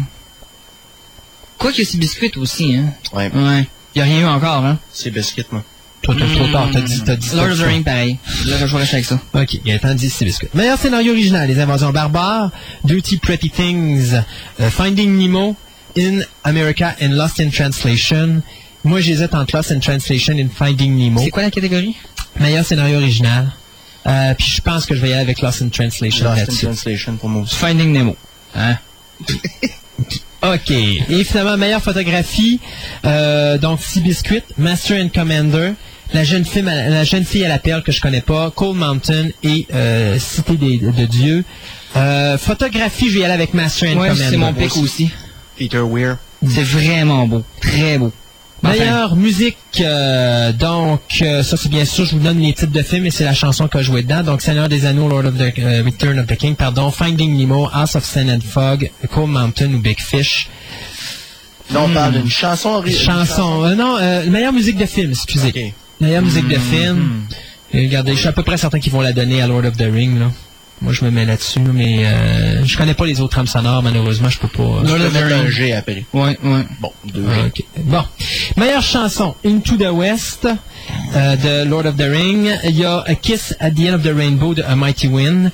Euh, Scarlet Tide de Cold Mountain. Il y a The Triplets of Belleville de Tri- The Triplets of Belleville. Et You May Be My Ain't True Love de Cold Mountain. Il y en a deux à Cold Mountain. là. On peut s'entendre qu'il y en a une des deux qui va gagner? Je prendrais la dernière de Cold Mountain. Ah ouais, donc on va y aller avec la dernière de Cold Mountain. Toi? avec la première? Question. euh, peu importe. Ah oui, donc, ok. Même chose que nous. OK, meilleur montage. Euh, la Cité des Dieux, Cold Mountain, Lord of the Ring et Master of Commander et Seabiscuit. Moi, je vais y aller avec Return of the King. C'est difficile quand on connaît, quand on a vu juste un film de la batch, par exemple. Ouais, c'est juste une question de logique au niveau du montage. là. Euh, c'est certainement pas Seabiscuit qui va y chercher. Le seul que je pourrais voir peut-être qui pourrait aller le Cold Mountain. c'est Cold Mountain ou bien Master and Commander. Master and Commander, le montage est pas si génial que ça. Donc, à ce moment-là, ça serait Cold Mountain ou euh, Return of the King, c'est un des deux. Là. Je vais aller avec mon préféré, Return of the King, regarde. On va y aller avec une valeur sûre, ce que j'aime. Puis Gaëtan aussi, OK. Les décors, donc la jeune fille à la perle que je connais pas, euh, de la samouraï, euh, Lord of the King, euh, voyons, oui, euh, Lord of the Lord of the Ring, Return of the King, Master and Commander et Seabiscuit. Et moi, je vais y aller avec le dernier des samouraïs, de la samouraï. Euh, moi Les aussi. décors. C'est, j'ai vu des, des, des extraits de ça, c'est assez à se jeter en bas d'un pont. Et toi? Il Il hésite, il hésite, mesdames et messieurs. je retourne avec Lord of the Rings. Lord of the Ring. Je le et savais.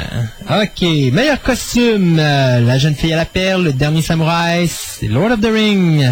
The Return of the King, Master and Commander et Seabiscuit. Et encore une fois, j'y vais avec le dernier des samouraïs. Lord of the Ring ici. Hmm. La jeune fille à la perle? Lord of the Ring. OK. Les maquillages. Lord of the Ring, Lord of the Ring. Master of Commander ou Pirates of the Caribbean. Euh, oh, oh, là, on a une Oups. petite belle là, hein. Maquillage. Mais je vais y aller avec Lord, of the Ring. Tous en cas. C'est vrai que le maquillage de Gollum est bien réussi. Oui, hein? le, le meilleur, le meilleur son, donc, au niveau euh, ambiance de son, donc, de la samouraï, c'est euh, Lord, of, Lord of the Ring, pardon, Master of Commander, Pirates of the Caribbean et Seabiscuit. Moi, j'y vais aussi avec Return of the King. Au niveau du son, Lord of the Ring, là. Master and Commander est si fort j'avais au vu niveau sonore. Moi, je l'ai ouais. vu. Je vais y aller avec Master and Commander parce qu'il est vraiment fort au niveau Ok. sonore. C'est mon impression aussi. Moi, je vais vous dire qu'au travail qu'ils font sur le son dans Lord of the Ring, là, Oui, je sais, mais quand ça est-ce que travail années en ligne qu'ils le ramassent. Si c'est après moi, ils vont encore le chercher là, surtout que le troisième est encore meilleur que les deux premiers. Ils ont ramassé les deux premiers? Pour le son, oui. Oublie ça. Ok, Lord of the verra Ring. bien. Oui. Mon meilleur montage sonore, donc euh, Finding Nemo, Master and Commander et Pirates of the Caribbean. Pirates of the Caribbean. Oh, c'est pas mal safe. Oh, il va safe. Avec la Ben, famille. moi, je vais y aller avec Finding Nemo. Mine? OK. Euh, meilleurs effets visuels. Return Lord of the, the King, Ring. Master and Commander, Pirates of the Caribbean. Lord of the Belle Ring. compétition entre Pirates of the Caribbean, mais moi aussi, j'y vais avec Lord of the Ring. Oui. Pirates of the Caribbean, il y a... Bof. Oh oui, les squelettes sont très bien sont faits. bien faits, mais beaucoup plus. D'ailleurs, tu remarqueras la séquence quand ils montent sur le bateau à travers la, la chaîne, euh, sur le- la- l'encre, là, la chaîne de l'encre. C'est vraiment bien fait. Le meilleur documentaire, bon, regarde, on va sauter ça, parce qu'on s'en fout du meilleur documentaire. Court-métrage, on s'en fout également. Euh, meilleur court-métrage documentaire, on a dit qu'on s'en foutait des courts-métrages. Et finalement, meilleur court-métrage d'animation, quand on leur dit qu'on s'en fout des courts-métrages, ils ne comprennent pas. Alors, on barre tout ça. Fait que ça, c'était pour les Oscars. Hey, c'était vite, hein? Bon, ben, on va y aller avec les radis. Les radis, ben, c'est ça. Les radis, c'est vraiment le prix navet. Le prix bouche, euh, quoi est-ce que je prends? Le Raspberry ou les framboises, c'est, c'est, C'est la grosse merde. C'est la grosse merde. C'est les pires films de l'année. C'est, c'est vraiment, euh, il y a des années, je suis pas d'accord avec ce qu'ils donnent, mais cette année, c'est bien rigolo. Alors, Toute catégorie. c'est ça. Alors, ça a lieu la veille des Oscars. Fait qu'on va tout avoir le résultat le lendemain des Oscars. Euh, même pas, non. Le 29 février, on va être capable de dire en nombre qui a gagné dans les radis, puis la semaine après, on aura les Oscars. Donc, ça a lieu le 29 février prochain à Santa Monica. Les Razzies, tellement donc, pour aller c'est la même journée. C'est la même journée que Non, c'est le 28, les Razzies. 28, ok. Le 29, les Oscars. Et c'est déjà leur 24e édition. Mais, mais sans moi avoir un radis, là, je me déplacerais pour aller chercher. Plié en deux. J'irais. Allons, allons voir. ton speech, tu dis la prochaine fois, je vais essayer de faire mieux. Allons voir d'après vous quel est le meilleur film de l'année. Donc on a A Cat in the Hat, Charlie's Angel Full Throttle, on a From Justin to Kelly que je ne connais pas, The Real Ken Con que je ne connais pas. Justin Tukeli, c'est l'affaire avec American Idol. OK. Et finalement, Jiggly. Jiggly. que Tout le monde connaît. Alors, je pense que... Moi, on va dire que Charlie's Angel Full Throttle, là, comme navet, là. OK, le film, il est bon comme action, là, mais sacrément, Il y a une histoire dans ce film-là? il n'y en a pas. Euh, bon, OK, on va y aller avec euh, Jiggly parce que je pense qu'il va rafler quasiment tout cette année. Toi, Gaëtan? Euh, c'était quoi les autres? A Cat in the Ben Affleck Hat, Charlie's euh, Angels 2, From Justin to Kelly ou The Real Can Come. Affleck, il se croit tellement qu'il il se déplacera pas pour aller chercher ça. Moi, j'ai comme cette impression que ça va pas mal tout rafler, moi aussi. Alors, Gaëtan. Le pire acteur, Ben Affleck, pour Gigli et Paycheck et Daredevil. Les trois films réunis ensemble. Cuba euh, Gooding Jr. pour euh, Boat Trip, Fighting Temptation and Radio. Je suis peut-être pas d'accord avec Radio, mais enfin. Euh, Justin euh, Guarini pour Ju- From Justin to Kelly. Moi, avec Ashton, Ashton Kutcher pour Cheaper by the Dozen, Just Married and My Boss Daughter. Et finalement Mike Myers pour The Cat in the Hat. Moi, j'y vais avec Ben Affleck. Pas moi. Moi, je vais avec l'autre. euh, Justin? Ouais, Justin. OK, puis toi, Gaëtan? Ashton Kutcher. Et That's the finish show. c'est réglé. Maintenant, pour les pires actrices, Drew Barrymore pour Charlie's Angel Full Throttle. Cameron Diaz pour Charlie's Angel Full Throttle. Je pense qu'on n'est pas le seul à pas l'avoir aimé. Kelly Clarkson, qui est bien sûr la deuxième personne du titre From Justin to Kelly. Angelica Jolie pour euh, Beyond Borders. Et Lara Croft Tomb Raider. Et finalement, Jennifer Lopez pour Jennifer Lopez? Ouais, moi, je vous... Jennifer Lopez. Jennifer Lopez, ça, c'est officiel. Pour eux autres. Et moi, d'après moi, ils vont tout rafler. C'est un couple idéal? Son lait, son Ah oui. idiot. Pire acteur dans un second rôle. Alors, on a Anthony Henderson de Kangaroo Jack. On a Alec Baldwin pour The Cat in the Hat. On a Al Pacino pour Jiggly. Sylvester Stallone pour Spy Kids 3. Et Christopher Walken pour Jiggly. Là, je suis un petit peu embarrassé. Eh. Stallone. Stallone? Oh, oui. va avec Stallone. Moi, je vais y aller avec Anthony Henderson pour Kangaroo Jack. Comment tu peux être intelligent quand tu te confrontes à un kangourou fait par ordinateur? Je le sais pas. Toi?